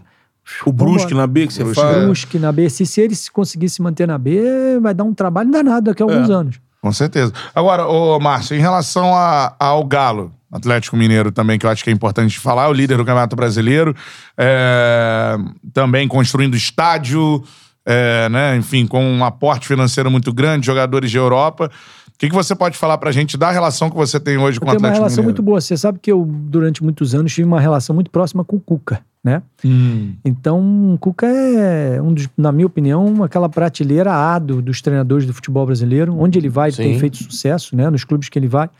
Hoje é o melhor técnico do Brasil? Ah, Eu acho um dos melhores. Melhor é porque o técnico vive muito de momento, Momento, às é. vezes, né? Pega um time muito encaixado. Semana passada era o Renato. Semana agora passada já era é. agora, hoje. É. Então, mas é um dos melhores, com certeza é um dos melhores, até por tudo que ele con- conquistou, inclusive É, com o próprio Galo. Sim. Inclusive É. com o próprio Galo. Então, Ele caminha pra ser o maior técnico pra- da história do Atlético Mineiro. Que o Atlético- Libertadores, vai ganhar o Brasileiro. Que o Atlético. É, é, porque acho que a concorrência não é grande nos outros antigos. É, o Tele treinou o Atlético, mas É. em termos de Tem resultado. grandes treinadores que passaram pelo, É. pelo Atlético. E eu acho que ele, um, das, um das grandes movimentos que o Atlético está fazendo é que o Atlético tem ah, o banco BMG, que sempre foi um grande investidor do clube, Ricardo Guimarães. que é o Ricardo Guimarães, que é um atleticano doente que foi presidente do clube, e tem agora o apoio da, do grupo, né? Rubens que- Menin. Do Rubens Menin, que é quer dizer, MRV, banco, banco. CNN, Banco algum banco Inter. Inter. É, CNN. E eles estão. é, o, o objetivo deles já é começar a tornar o Atlético uma empresa. Ah, Então, também, né? Também, então, quer dizer, muito provavelmente os próprios, próprios donos do Atlético podem ser o É. próprio MRV, etc, etc. Provavelmente vai ser absorvido. Então, cara, é excelente. O trabalho que eles estão fazendo lá é sensacional. Como a Leila no Palmeiras, né? Uhum. Vai que- ser presidente. Que vai né? ser presidente, que tem feito investimentos muito grandes. Então, o movimento é esse. né? Uhum. Você está trazendo grande, grande capital para dentro do clube, ou estruturando o clube, montando grandes equipes, e é natural que você tenha aí um encontro de contas que seja disso. É, mas sobre isso ainda do Atlético, é, você falou que, que é, essa, essa tentativa do clube empresa, né? Você acha que é isso? Porque tem muita gente que fala assim, ah, Tem o Flamengo dívida, é né? estruturado e o Atlético não, tá abrindo cofre e tal, é e daqui a pouco fora, né? pode... O que vai dar essa estabilidade é provavelmente essa É, mudança acho pro clube assim, empresa. eu- assim. O que eu penso é o seguinte: o Atlético tem um, um capitalista por trás, né? Quem é que está ajudando a montar toda essa equipe. É. Esse capitalista é um cara de muito sucesso em todas as áreas, os segmentos que ele atua. É. Eu acho que isso não deve ser bobo de estar botando dinheiro no futebol achando só porque é galo, É. né? Uhum. Então, e ele deve estar fazendo contas, montando uma arena. É. O que, que essa arena do Galo, exploração da arena, pode trazer para o Galo e para eles como empresa? né? Esse dinheiro investido no futebol, porque às vezes vende um jogador, você pega um jogador do Galo hoje, vende por 15, 18 milhões de euros, eles cobrem praticamente dois anos de investimento, tudo que eles botaram numa venda de um jogador, né? E o Atlético está montando um grupo para isso. Investir né? em jovens, né? Investir em jovens, Jovens trazer- estrangeiros, É tem lá. isso, é isso. Júlio Alonso, Zarate. Os caras Tudo, têm potencial tudo. de e venda. com né? chance de, de, do Atlético aí voltar, né? O cenário, você vê, quanto o Atlético não ganha o Campeonato Brasileiro desde 1971. Tem um, né? Não ganha o Campeonato Brasileiro. É, Então, dos 50 grandes anos, times né? é o tá maior, na ponta, maior tempo, maior né? jejum que tem. Maior né? jejum, é. E tá na 50 anos. ponta É. de ganhar É. dois grandes torneios no ano. Dois. É. Né? Que é o campeonato E a Copa do Brasil. do Brasil. E ainda fazer a tríplice coroa com o estadual. É. Então, quer dizer, um ano mágico. Talvez o maior ano da história do Atlético. É. Graças a esse investimento todo que possibilitou a vinda do Hulk, do, do, Diego do Costa. Diego Costa, Costa. e de tantos outros. Nacho. Pô, e tantos outros. Nacho. né? Nacho. O É. time que ele tem. Então, é, eu acho que o resultado não só é esportivo, como eles devem ter lá, né? Todo um encontro de contas Uhum. que alguma hora o Atlético seja se tornando empresa ou nas vendas ou enfim, seja lá o que for, eles tenham esse lucro. Atlético e Flamengo vão ficar ombro a ombro aí por um tempo, Eu né? acho, eu acho. Eu acho que Palmeiras também. Palmeiras É. muito bem administrado. São Paulo é o, é o grande coração né, econômico brasileiro, É. então ali tem muito dinheiro. Sim. né? Os clubes são sempre capitalizados, muita torcida, muita gente. Uhum. E clubes arrumados, né? CT, estádio, já É, tá tudo essa parte estrutural. estrutural. Eu fui agora no Palmeiras e coisa de duas semanas atrás, cara, fenômeno o CT do Palmeiras É, é, né? incrível, cara. Na Barra Funda ali, eles reformaram. Cara, é. Sei lá na frente outro dia também. incrível. Tava ali perdido. O estádio do Palmeiras é É, não, é, eu não fui nem é tenho vontade de absurdo, cara, é um ir. absurdo. absurdo, absurdo. Lindo, por fora, por dentro. Por tudo. fora, é, lojas, é um- completamente E no bairro diferente. nobre, É, numa e agora área- você vê uma venda, né? Que parece que estão vendendo o Rafael Veiga pro Miami por 12 milhões. Você vê, 12 lá é- milhões lá pros Estados Unidos. Que alguém te falou da MLS, vindo buscar um jogador do Palmeiras Não, por 12 bacana, milhões. não tava sabendo, não, bacana. Só isso aí são 70 milhões de reais É. entrando no caixa do clube. Sim, sim. Então, quer dizer, Com certeza. Ah, O que eu ia perguntar naquele, naquela leva ali dos. Daquele que tá falando do clube empresa, é se, como é que o Márcio enxerga e se acha é possível que, um futuro breve, né, ainda mais depois que aprovarem as SAs, que a gente veja no Brasil esse, o desembarque de, desses bilionários, assim. Que Ah, você vê muito na Inglaterra, viável. né? Você eu acha? acho muito viável. Eu acho muito viável, porque assim, se a partir do momento que eu justificar investir aqui, você hoje tem muitos fundos no mundo, né? Que eles, eles, eles conseguem É. captar volumes enormes de dinheiro e eles precisam investir isso em algo que dê um retorno satisfatório. Fazer rodar, né? Fazer rodar. Cara, você pega um clube no Brasil hoje, se você administrar direitinho um clube brasileiro hoje com essa, com essa capacidade, primeiro, o Brasil tem uma diferença muito grande de que a gente só tem um grande esporte profissional, uma grande liga que é a liga de futebol. É. Né? Na Europa, você tem grandes ligas, por exemplo, na Espanha, o basquete é fortíssimo. Fortíssimo, é. O Futsal, futsal, é Futsal, fortíssimo é. na Espanha. E você tem outros torneios que, em alguns países que você vai na Rússia, o hockey é fortíssimo. É, a É, liga o de hockey, rugby na o Inglaterra. rugby na é. Inglaterra. Você pega o cricket, Cricket, Sim, é, na própria é. Inglaterra. Então, nos Estados Unidos, é dificílimo. Você hoje divide um jogo à noite.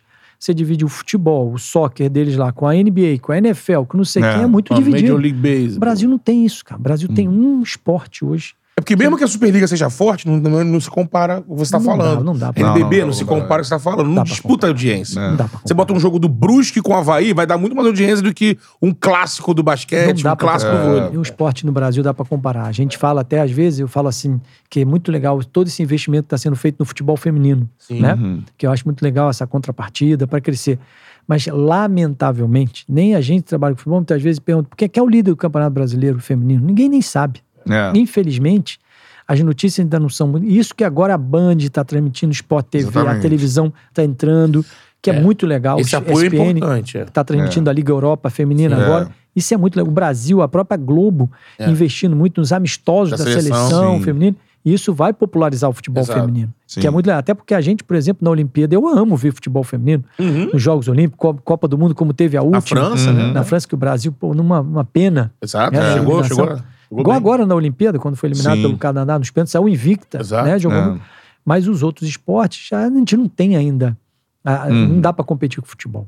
né? É. O torcedor não vai deixar de ir num jogo de futebol para ir num outro jogo, num outro esporte. Muito dificilmente. Então, você tem esse. Uma concentração, Você né? tem no 220 esporte. milhões de consumidores É. num, num, num país que é o maior vencedor de futebol em todo mundo. Né, que tem uma cultura futebolística absurda. Todos, todos nós, a gente nasce, principalmente o homem, nasce querendo ser jogador de futebol no Brasil. Nossos filhos já pegam essa, essa cultura da camisa, do time, de ver jogo. Então, isso é fenômeno. Com certeza. Agora, Márcio, você falou sobre Atlético Palmeiras, a gente também já falou do Marcos Braz no Flamengo. Agora eu queria saber também do Landim, assim, velho. Você falou do Petralha, né? Falou agora da relação que você tem com o Atlético Mineiro. E o Rodolfo Landim, tem uma boa relação com ele? Eu, eu, eu tive Conhece? muito rapidamente com o Rodolfo Landim em Aham. duas reuniões, mas assim, não tenho, não conheço ele, assim, vamos botar assim, pessoalmente, de falar, de trocar ideias, etc, etc. Mas me passaram que ele foi um grande executivo, né, É. da, área, da área do petróleo, e Petróleo, outros- energia, e né? energia.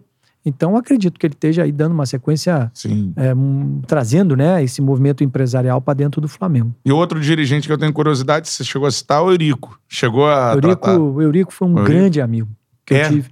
Fiz muitas negociações com o Eurico Miranda. Posso citar aqui assim, Léo Lima, Souza, João Carlos, Siston, Wesley, tantos Felipe Alves, Deve ter muita história Cadu. peculiar. Cadu né? Lidar com o Eurico. É. O Eurico, uma vez, a gente estava naquela churrascaria que fechou ali na, no aterro Mários, Uhum. na Porcão. É, Porcão, Porcão, Rios. Porcão né? Rios lá, Virou antigo. assador agora, assador. Rios. Assador É, Rios. E aí bom, ele-. A gente ali para levar um jogador para fora, a gente estava com o presidente de um clube espanhol chamado Badajoz. E aí eu fui uma hora, por algum motivo, eu fui querer debater com ele alguma coisa e ele. O cara estava servindo, ele jogou-lhe a faca para fora, falou: Quem é você para falar alguma coisa comigo aqui? Que você entende de futebol? Então ele era um cara que é do céu e inferno, mas era um cara autêntico, original, firme. já vendi uns cinco jogadores com o Eurico sem ter um papel. Ele falava assim: tá vendido, pode vender, vai. Fecha lá, vai no jurídico e tal. Um cara de uma. um- um e outra coisa, Fio do bigode. nunca vi conhecer tanto lei de lei quanto o Eurico conhecia de isso é? Famoso por isso. né? Nunca vi. Muito inteligente, muito inteligente. Outra coisa, bom de papo, bom administrador, e que os jogadores adoravam, porque ele era um cara difícil, temperamento difícil. O Eurico, eu acho que ele até te- teve um fim de vida difícil porque ele brigou tanto. Uhum. E tem uma hora que é difícil. A gente não é um. A gente, como É ser um humano, de, né? é- assim, de briga, não é tanto. E o Eurico não era, é um cara doce fora dali. Acabou se perdendo com esse personagem meio do E futebol, meio- Eurico. mas era um jeito, era, o- era o- meio que o jeitão dele, Sim. né? Aquela coisa de tira, bota Uhum, é. e faz e leva e o charuto. Quem e falou? Quem foi falou, quem fez- Mas esse era o jeito dele mesmo, né? Era, era o Eurico, assim. Mas foi um dos, um dos caras mais corretos que eu trabalhei. Impressionante. Não tinha Assim, dois papos, né? Não tinha. Não tinha. É, é, é, é, não é não. E muito legal. Tive uma convivência com ele espetacular. Não tenho o que falar dele. Aliás, os filhos também, o Euriquinho, o Uhum. Álvaro, todo mundo. Fiz uma grande amizade com eles e gente da primeira, primeira linha. O Márcio é um maluco casca grossa, porque ele lida com o Eurico e com o Petralha, de forma tranquila. Já tranquilo. Já Bate, volta. os dois. Já mandei, caras são já mandei uma época uma carta pro Petralha. Mandei uma carta Ah, é? pro Petralha. E o Petralha me xingava muito, eu escrevi por carta pra ele. Presidente, é assim, assado, porque ele não podia me xingar. Ele, ele ia rasgar a carta. Mas eh, a gente teve muito. Com o Eurico também, eu tive muita É, pessoas de temperamentos fortes, né? Porque, na verdade, eu defendo o meu cliente, né? Sim, então, o meu cliente é, é- é funcionário do clube. Então, às vezes, a gente vai lá debater com o presidente, eu levo uma ideia, ele tem outra, normal. Normal, basta a gente não levar isso pro pessoal, né? Sim. Apenas ele tá brigando pelo dele, a gente pelo nosso. Ele tem o ponto de vista dele, a gente tem o nosso, e a gente Sim. tenta achar um denominador comum. Uhum. Quando encontra, todo mundo feliz. Quando não encontra, é guerra. É. É guerra. Então, a própria situação, o próprio doutor Celso me fez uma crítica, do qual tenho uma excelente relação com o Celso Barros, Aham. trouxe na gestão do Celso Barros a maior contratação da história do Fluminense, foi o Thiago Neves. E fui eu quem Hum, Vou fiz. falar. Fui eu que fiz essa negociação do Thiago Neves com o doutor Celso Barros. Trouxe outros jogadores, o Diguinho. Fui eu quem Diguinho. trouxe pro Fluminense, que vendi pro Fluminense. Quase participei, o Alexandre Farias, quando era executivo do Fluminense, me chamou se eu queria participar de alguma forma financeiramente da vinda do Fred, do Uhum. Leão pro Fluminense. Então eu tive uma relação excelente com o doutor Celso. Frequentei camarote do Fluminense. Esteve aqui com Fui a gente. Fui convidado a- ao camarote da, da Unimed na Marquês de Sapucaí, então eu tinha uma relação Uhum. muito boa com ele. Ele me fez uma crítica um dia desses na, na rede social pela saída do Danielzinho e pela saída do Dodi do Fluminense. Uhum. Foram dois jogadores. E eu digo sempre o seguinte: é, a gente, na verdade, a gente teve uma proposta do Fluminense, o Mário conduziu muito bem com o Daniel, com o Dodi, o Danielzinho ele não estava ainda de frente, né, como presidente, ele conduziu muito bem com o Dodi, marcou várias reuniões, fez todos os esforços possíveis. Só que as propostas que a gente tinha de fora não tinha como o futebol brasileiro igualar. Sim. Então, a gente tem uma hora que a gente tem que ser racional, entender. Cara, o jogador é um ser humano, é a carreira, é a vida dele aquilo ali. Tem uma proposta irrecusável, a gente se lamenta. Tudo que o Fluminense ajudou, fez e colocou. Sim. Mas, cara, tem que seguir o caminho, né? Uhum. Então, eu acho que é isso, às vezes, a gente entende como torcedor, alguns amigos meus me xingavam no WhatsApp, brinca, de brincando, mas aquela brincadeira que tem um fundo de verdade. né? Pô, tirou o do, tirou não sei o quê. Mas não é tirar, não é isso. É, porque a, a É negociação negócio, do Dodge negócio. é porque tinha um Dodge contrato, né? Até o. Não, não tinha contrato. Ele estava em fim de ca- É contrato. de fim de contrato. Fim de Já contrato. comunicou que não ia renovar. E, e aconteceu que o Dodi no Fluminense, desde que ele chegou, ele não conseguiu ter uma sequência, Sim. encaixar. Então não era um jogador que o Fluminense estava preocupado em manter. Como o Navarro no Botafogo agora, É. que era um jogador que começou a Buscaram, jogar em março. E aí ele começou a fazer um sucesso. Quando foram buscar para renovação, cara, você começa a ter milhões de propostas de fora. É. Então não dá para Tá querer na culpar vitrine, o, né? o Dá agente pra pensar do... com o coração, né? A gente Não- fica, a gente fica Hum. triste, né? Eu acho que a torcida do Botafogo grita aí, fica Navarro, É, tá é. gritando isso no jogo. A gente entende o torcedor, né? Entende que ele quer proteger o clube, é um ativo do clube, mas ao mesmo tempo, cara, tá tudo dentro da lei. A carreira do Acabou cara. o contrato, o jogador tem o direito de negociar com outros clubes e vida que segue. Ele já O Navarro, começou. você tem alguma. Não, nada, não, nada. gerência Zero, não. zero. Mas em relação ao Dodge, então, pra ficar claro, foi isso, né? Foram as propostas de. Cara, o Fluminense agiu da forma mais profissional que teve, tanto Paulo Angione quanto o Mário Bittencourt. Nos procuraram diversas vezes, sentaram com o Dodi, conversaram, botaram até os líderes, algumas vezes o Fred, alguns outros, Dodi, o que, que você quer? Você tá feliz? Você quer ficar aqui mesmo? Então, então foram muito profissionais. Só que nós recebemos uma proposta da MLS, que era irrecusável, que veio uma proposta do Japão maior do que a MLS. Então, não tinha como o jogador falar isso. O Fluminense não ia conseguir cobrir, ia ficar uma conta caríssima Fluminense. E aí, é o que eu falo, tem males que vêm para bem.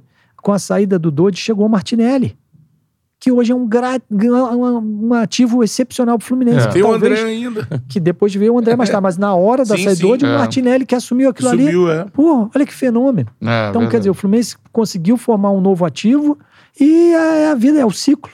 Não tem jeito. Com certeza. O torcedor ele tem que simplesmente, assim, lógico, é paixão, o cara fica, porra, mas ele tem que pensar. Imagina se fosse o torcedor, né? Eu receber uma proposta É. X, Y, pô, é sua vida, né? Você vai É. falar assim, não, eu vou ficar aqui ganhando menos porque. Não, pô, o cara é vai. fusão. correr atrás, tem né? sonhos também, né? Você É, tem sonho na tua carreira, você sim. tem sonho na tua carreira. O jogador Sim. também tem sonho na Lógico. carreira dele, né? Então, às vezes, você recebe uma proposta de fora. Pra fazer o que você faz aqui fora, ganhando muito mais, você fala, cara, é a chance da minha vida de morar num lugar tal, viver num É. lugar tal, ganhar um dinheiro que vá, que vá organizar minha vida. Exato. Isso é normal. Independência Então, financeira. A gente passa, tem que partir um pouquinho para sair um pouquinho dessa paixão clubística numa hora que você está negociando a vida de um atleta. Lógico. né? Sim. Na Com certeza. É, agora, eu ia perguntar também sobre o Thiago Neves. Você falou, maior negociação até hoje da história do Fluminense, né? é, Isso foi muito legal. O Thiago E- foi uma na negociação época- muito legal. Ele tava no Interessante. Flamengo, né? É, na- é, nessa negociação do Flamengo, né? Ida dele do Flamengo pro, pro Não, Fluminense ele era, lá atrás. ele era emprestado Não, pelo ele, time era, árabe, ele era né? do Al Hilal Ao Hilal. e ele estava emprestado ao Flamengo. Ah, sim. Jogou 2011 no Flamengo. 2011. E aí é, queria que você contasse os bastidores, É, assim. isso foi, mu- foi uma negociação incrível, porque o, o eu era muito amigo do pessoal dos árabes, né? E, e eles me ligaram um dia me dando autorização para que negociasse em nome do Al Hilal o Thiago Neves por conta de desavenças entre o Al Hilal e os empresários do Thiago Neves na época, que era até o Léo Rabelo. Então eu negociei em nome do Al Hilal e ofereci ao Fluminense. E ao chegar no Fluminense, cheguei no Celso Barros e falei: Celso, olha, o Al Hilal me procurou, está me autorizando como agente responsável, eu e o árabe, a trazer essa negociação para o Fluminense. E aí o Celso Barros falou: então faço a proposta, fizemos a proposta, fez a proposta, conseguiu chegar num acordo. Depois, naturalmente, o, o doutor Celso sentou com o empresário do jogador, com o jogador, e firmaram lá o contrato do atleta. Mas então foi porque ele estava. O Flamengo tinha praticamente garantido a permanência do jogador, era a Patrícia Amorim, que era. a- Renovando o empréstimo, comprando. renovando o É, empréstimo, que já tinha tudo acertado e que etc. Que na verdade não tinha. Então o árabe meio que ficou, o clube árabe, o Al-Hilal, ficou meio que chateado com o Flamengo, com a condução, com o empresário do jogador e etc. E aí nos procurou, a gente procurou o Fluminense. O Fluminense se interessou na volta do Thiago, aquela coisa toda, e acabou que a gente conseguiu concluir Uhum. aquela negociação ali em 2011, no finalzinho de 2011. Sim, E foi- sensacional. a gente perguntou aqui pro doutor Celso, né? É. Eu perguntei pra ele, doutor Celso, procede que o senhor comprou o Thiago Neves só pra ferrar o Flamengo? É. Não, não era assim, né? Mas ele anunciou no evento, no dia que anunciou, foi É. engraçado. No dia que chegaram os contratos, isso foi numa sexta-feira. E a gente correu para casa do Thiago Neves para que fosse, para a gente esperar aquela ansiedade, porque nessa época não tinha WhatsApp, essas coisas todas, né? Tinha aquela coisa do Flamengo tá esperando ele no, no- lá no, No- no na dia pré-temporada, seguinte. né? É, no ele dia vai seguinte. chegar, ele vai chegar. Estavam esperando o dia seguinte. E aí o, o, a Unimed, o Fluminense mandou os contratos, e nessa época foi o Marcelo Penha, que é o diretor jurídico do Fluminense, de táxi, na Uhum. casa do Thiago. O Thiago assina tudo e eles voltam com o contrato. E o doutor Celso estava numa casa de festa, no evento da Unimed. Ele ao vivo, quando ele recebeu o contrato, ele, ó, agora quero anunciar de forma oficial que o Thiago Neves é o novo jogador do Fluminense. E aí foi aquela, É. aquela explosão e tal. Nisso a gente estava lá já no churrasco, lá já na casa do Thiago Neves, ah, comemorando lá. Pô, sensacional. E outra negociação com o Fluminense que você participou, não- não- é, a gente estava trocando ideia antes.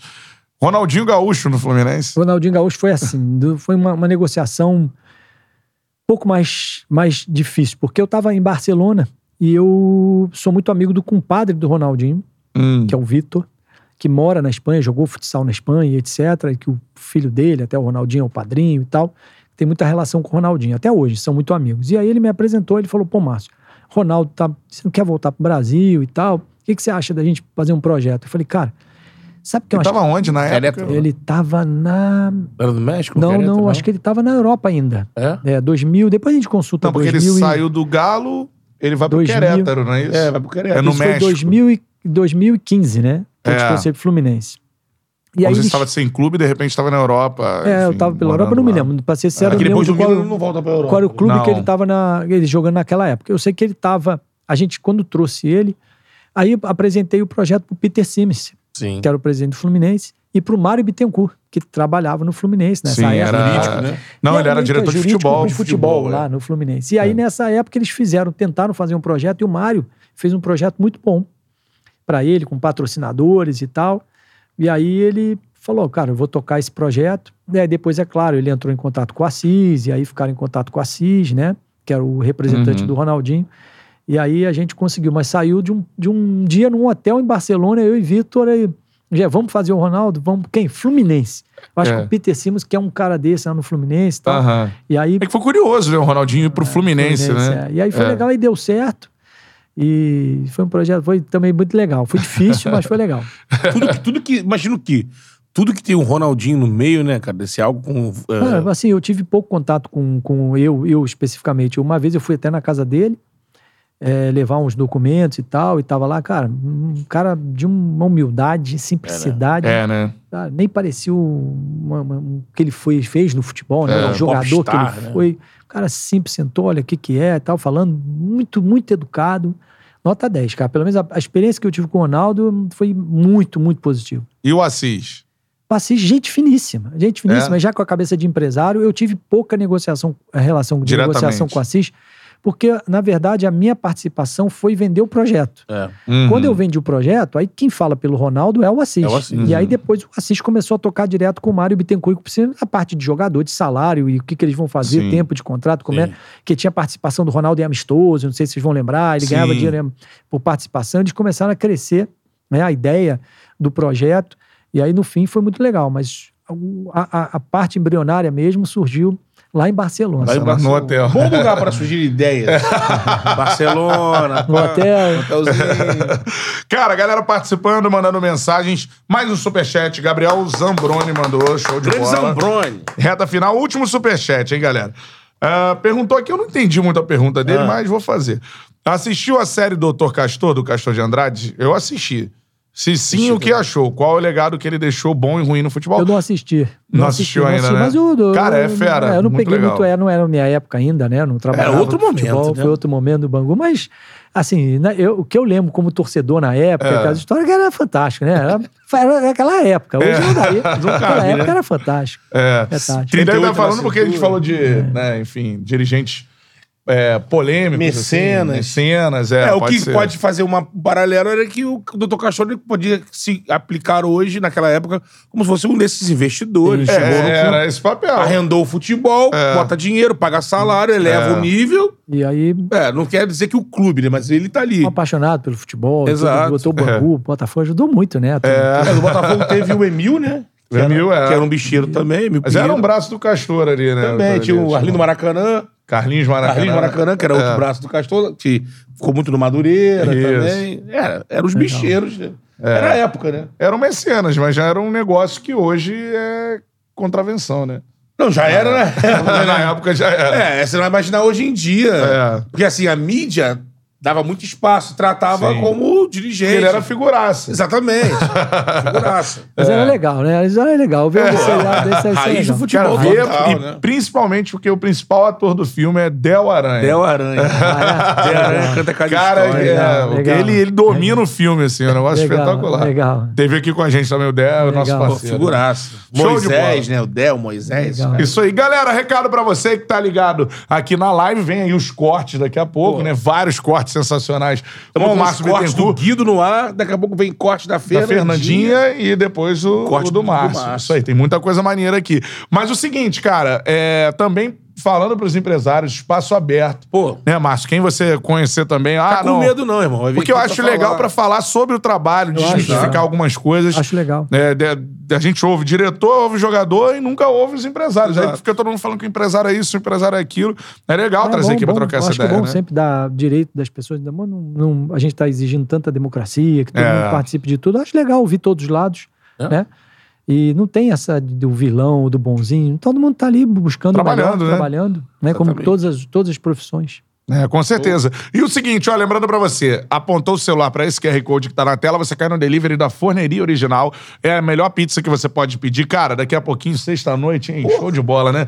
Pede uma pizza, então, na Forneria Original. Já apontou pro QR Code, cai no delivery e coloca lá o cupom CHARLA10. Colocou o cupom CHARLA10, você ganha 10% de desconto em qualquer pedido que você for fazer, beleza? Cupom CHARLA10. Lembrando, tem o site forneriaoriginal.com e você pode também baixar o aplicativo aí no seu smartphone, na sua loja de aplicativos. Forne... Forneria Original, coloca lá que você baixa e pede a pizza. Fala, Ainda Beto. dá tempo, galera. Duelo de gerações, Coca-Cola e forneria. Você pede uma pizza de 40 centímetros, mais uma Coca-Cola 2 litros. Vai Aquele ganhar um ioiô tradicional um ioiô tradicional né? da Coca-Cola, vai poder É. fazer desafios. No, no Instagram da forneria, você vai ter lá, eu tenho um, um tutorial do Jader, que veio até aqui Isso. campeão brasileiro, sul-americano de ioiô. E até domingo você pode pedir esse sabor diferenciado da pizza doce, que é Kit Kat com marshmallow. Isso, Isso. até domingo você ainda pode pedir essa pizza conta do mês das diferenciada. crianças, mês né? das crianças aí. Você pode fazer essa graça, uma pizza diferente. Isso aí. Show de bola. Né? Márcio Bittencourt, gostou do papo? Boa, maravilhoso. Muito obrigado pela, pelo resenha? convite. A resenha é importante. A gente falar de futebol é muito legal. É, contar muito uns legal. bastidores, contar umas histórias que eu acho que vale muito a pena. E principalmente, é, todo mundo entender que a gente ama o futebol. Né? Nós todos somos apaixonados pelo futebol, cada um com a sua equipe, cada um com a sua, o seu direito de se apaixonar pelo, pelo, pelo que for. E que a gente é uma faz parte da engrenagem desse futebol. E que, pra gente, o sucesso do futebol brasileiro, dos clubes, dos jogadores, é o nosso sucesso também Sabe? que é fundamental para a gente. Então, que fique claro que o agente eh, não é o vilão nessa história. A gente faz parte de 90% das negociações que acabam ocorrendo no futebol tem a participação do agente. Ou seja, a gente tem promovido até essas negociações, essas possibilidades que às vezes de um sonho se tornam realidade. Então, obrigado pelo espaço. Que outros empresários venham aqui, que possam contar histórias, participar, que eu acho que vale muito a pena. Show de bola. Com certeza. Palmas para Márcio Bittencourt, show de bola. Grande Charla, top. Sensacional. Obrigado. Isso aí, galera. Esse foi o Charla Podcast. Curtiu, né, Betão? Pra caramba. Sempre gosto quando a gente abre além dos 10% que o Murici Sim. falou. O Murici uma vez falou, né? Vocês só sabem 10% do que rola no futebol. Ele tem razão. E- tem razão. É. E a gente no Charla tem conseguido aí ampliar um pouco. Com certeza. É, 15, 20%. o Márcio foi mais uma que a gente deu uma ampliada nos bastidores aí Isso pra aí, galera. pra galera pensar, né? Exato. É, muitas vezes o vilão é empresário talvez não seja. né? Não. Então f- fica aí a... Relação profissional, galera. Nossa, é. Você tá pensando cabeça de paixão, a gente entende. Mas pensa com a cabeça de, se fosse teu dinheiro, você vai fazer o quê? Tem que ser racional, É. Seu né? emprego, né? Seu emprego, É essa sua carreira. Isso aí. Vem os cortes, tem vários cortes por aqui, show de bola. A Charla vai ficar por aqui, você pode é, assistir quando quiser também, lá no Spotify, ouvir quando quiser. Deezer, parada. Isso aí. Spotify. Show de bola. Esse foi o Charla Podcast. Valeu, galera. Tamo junto.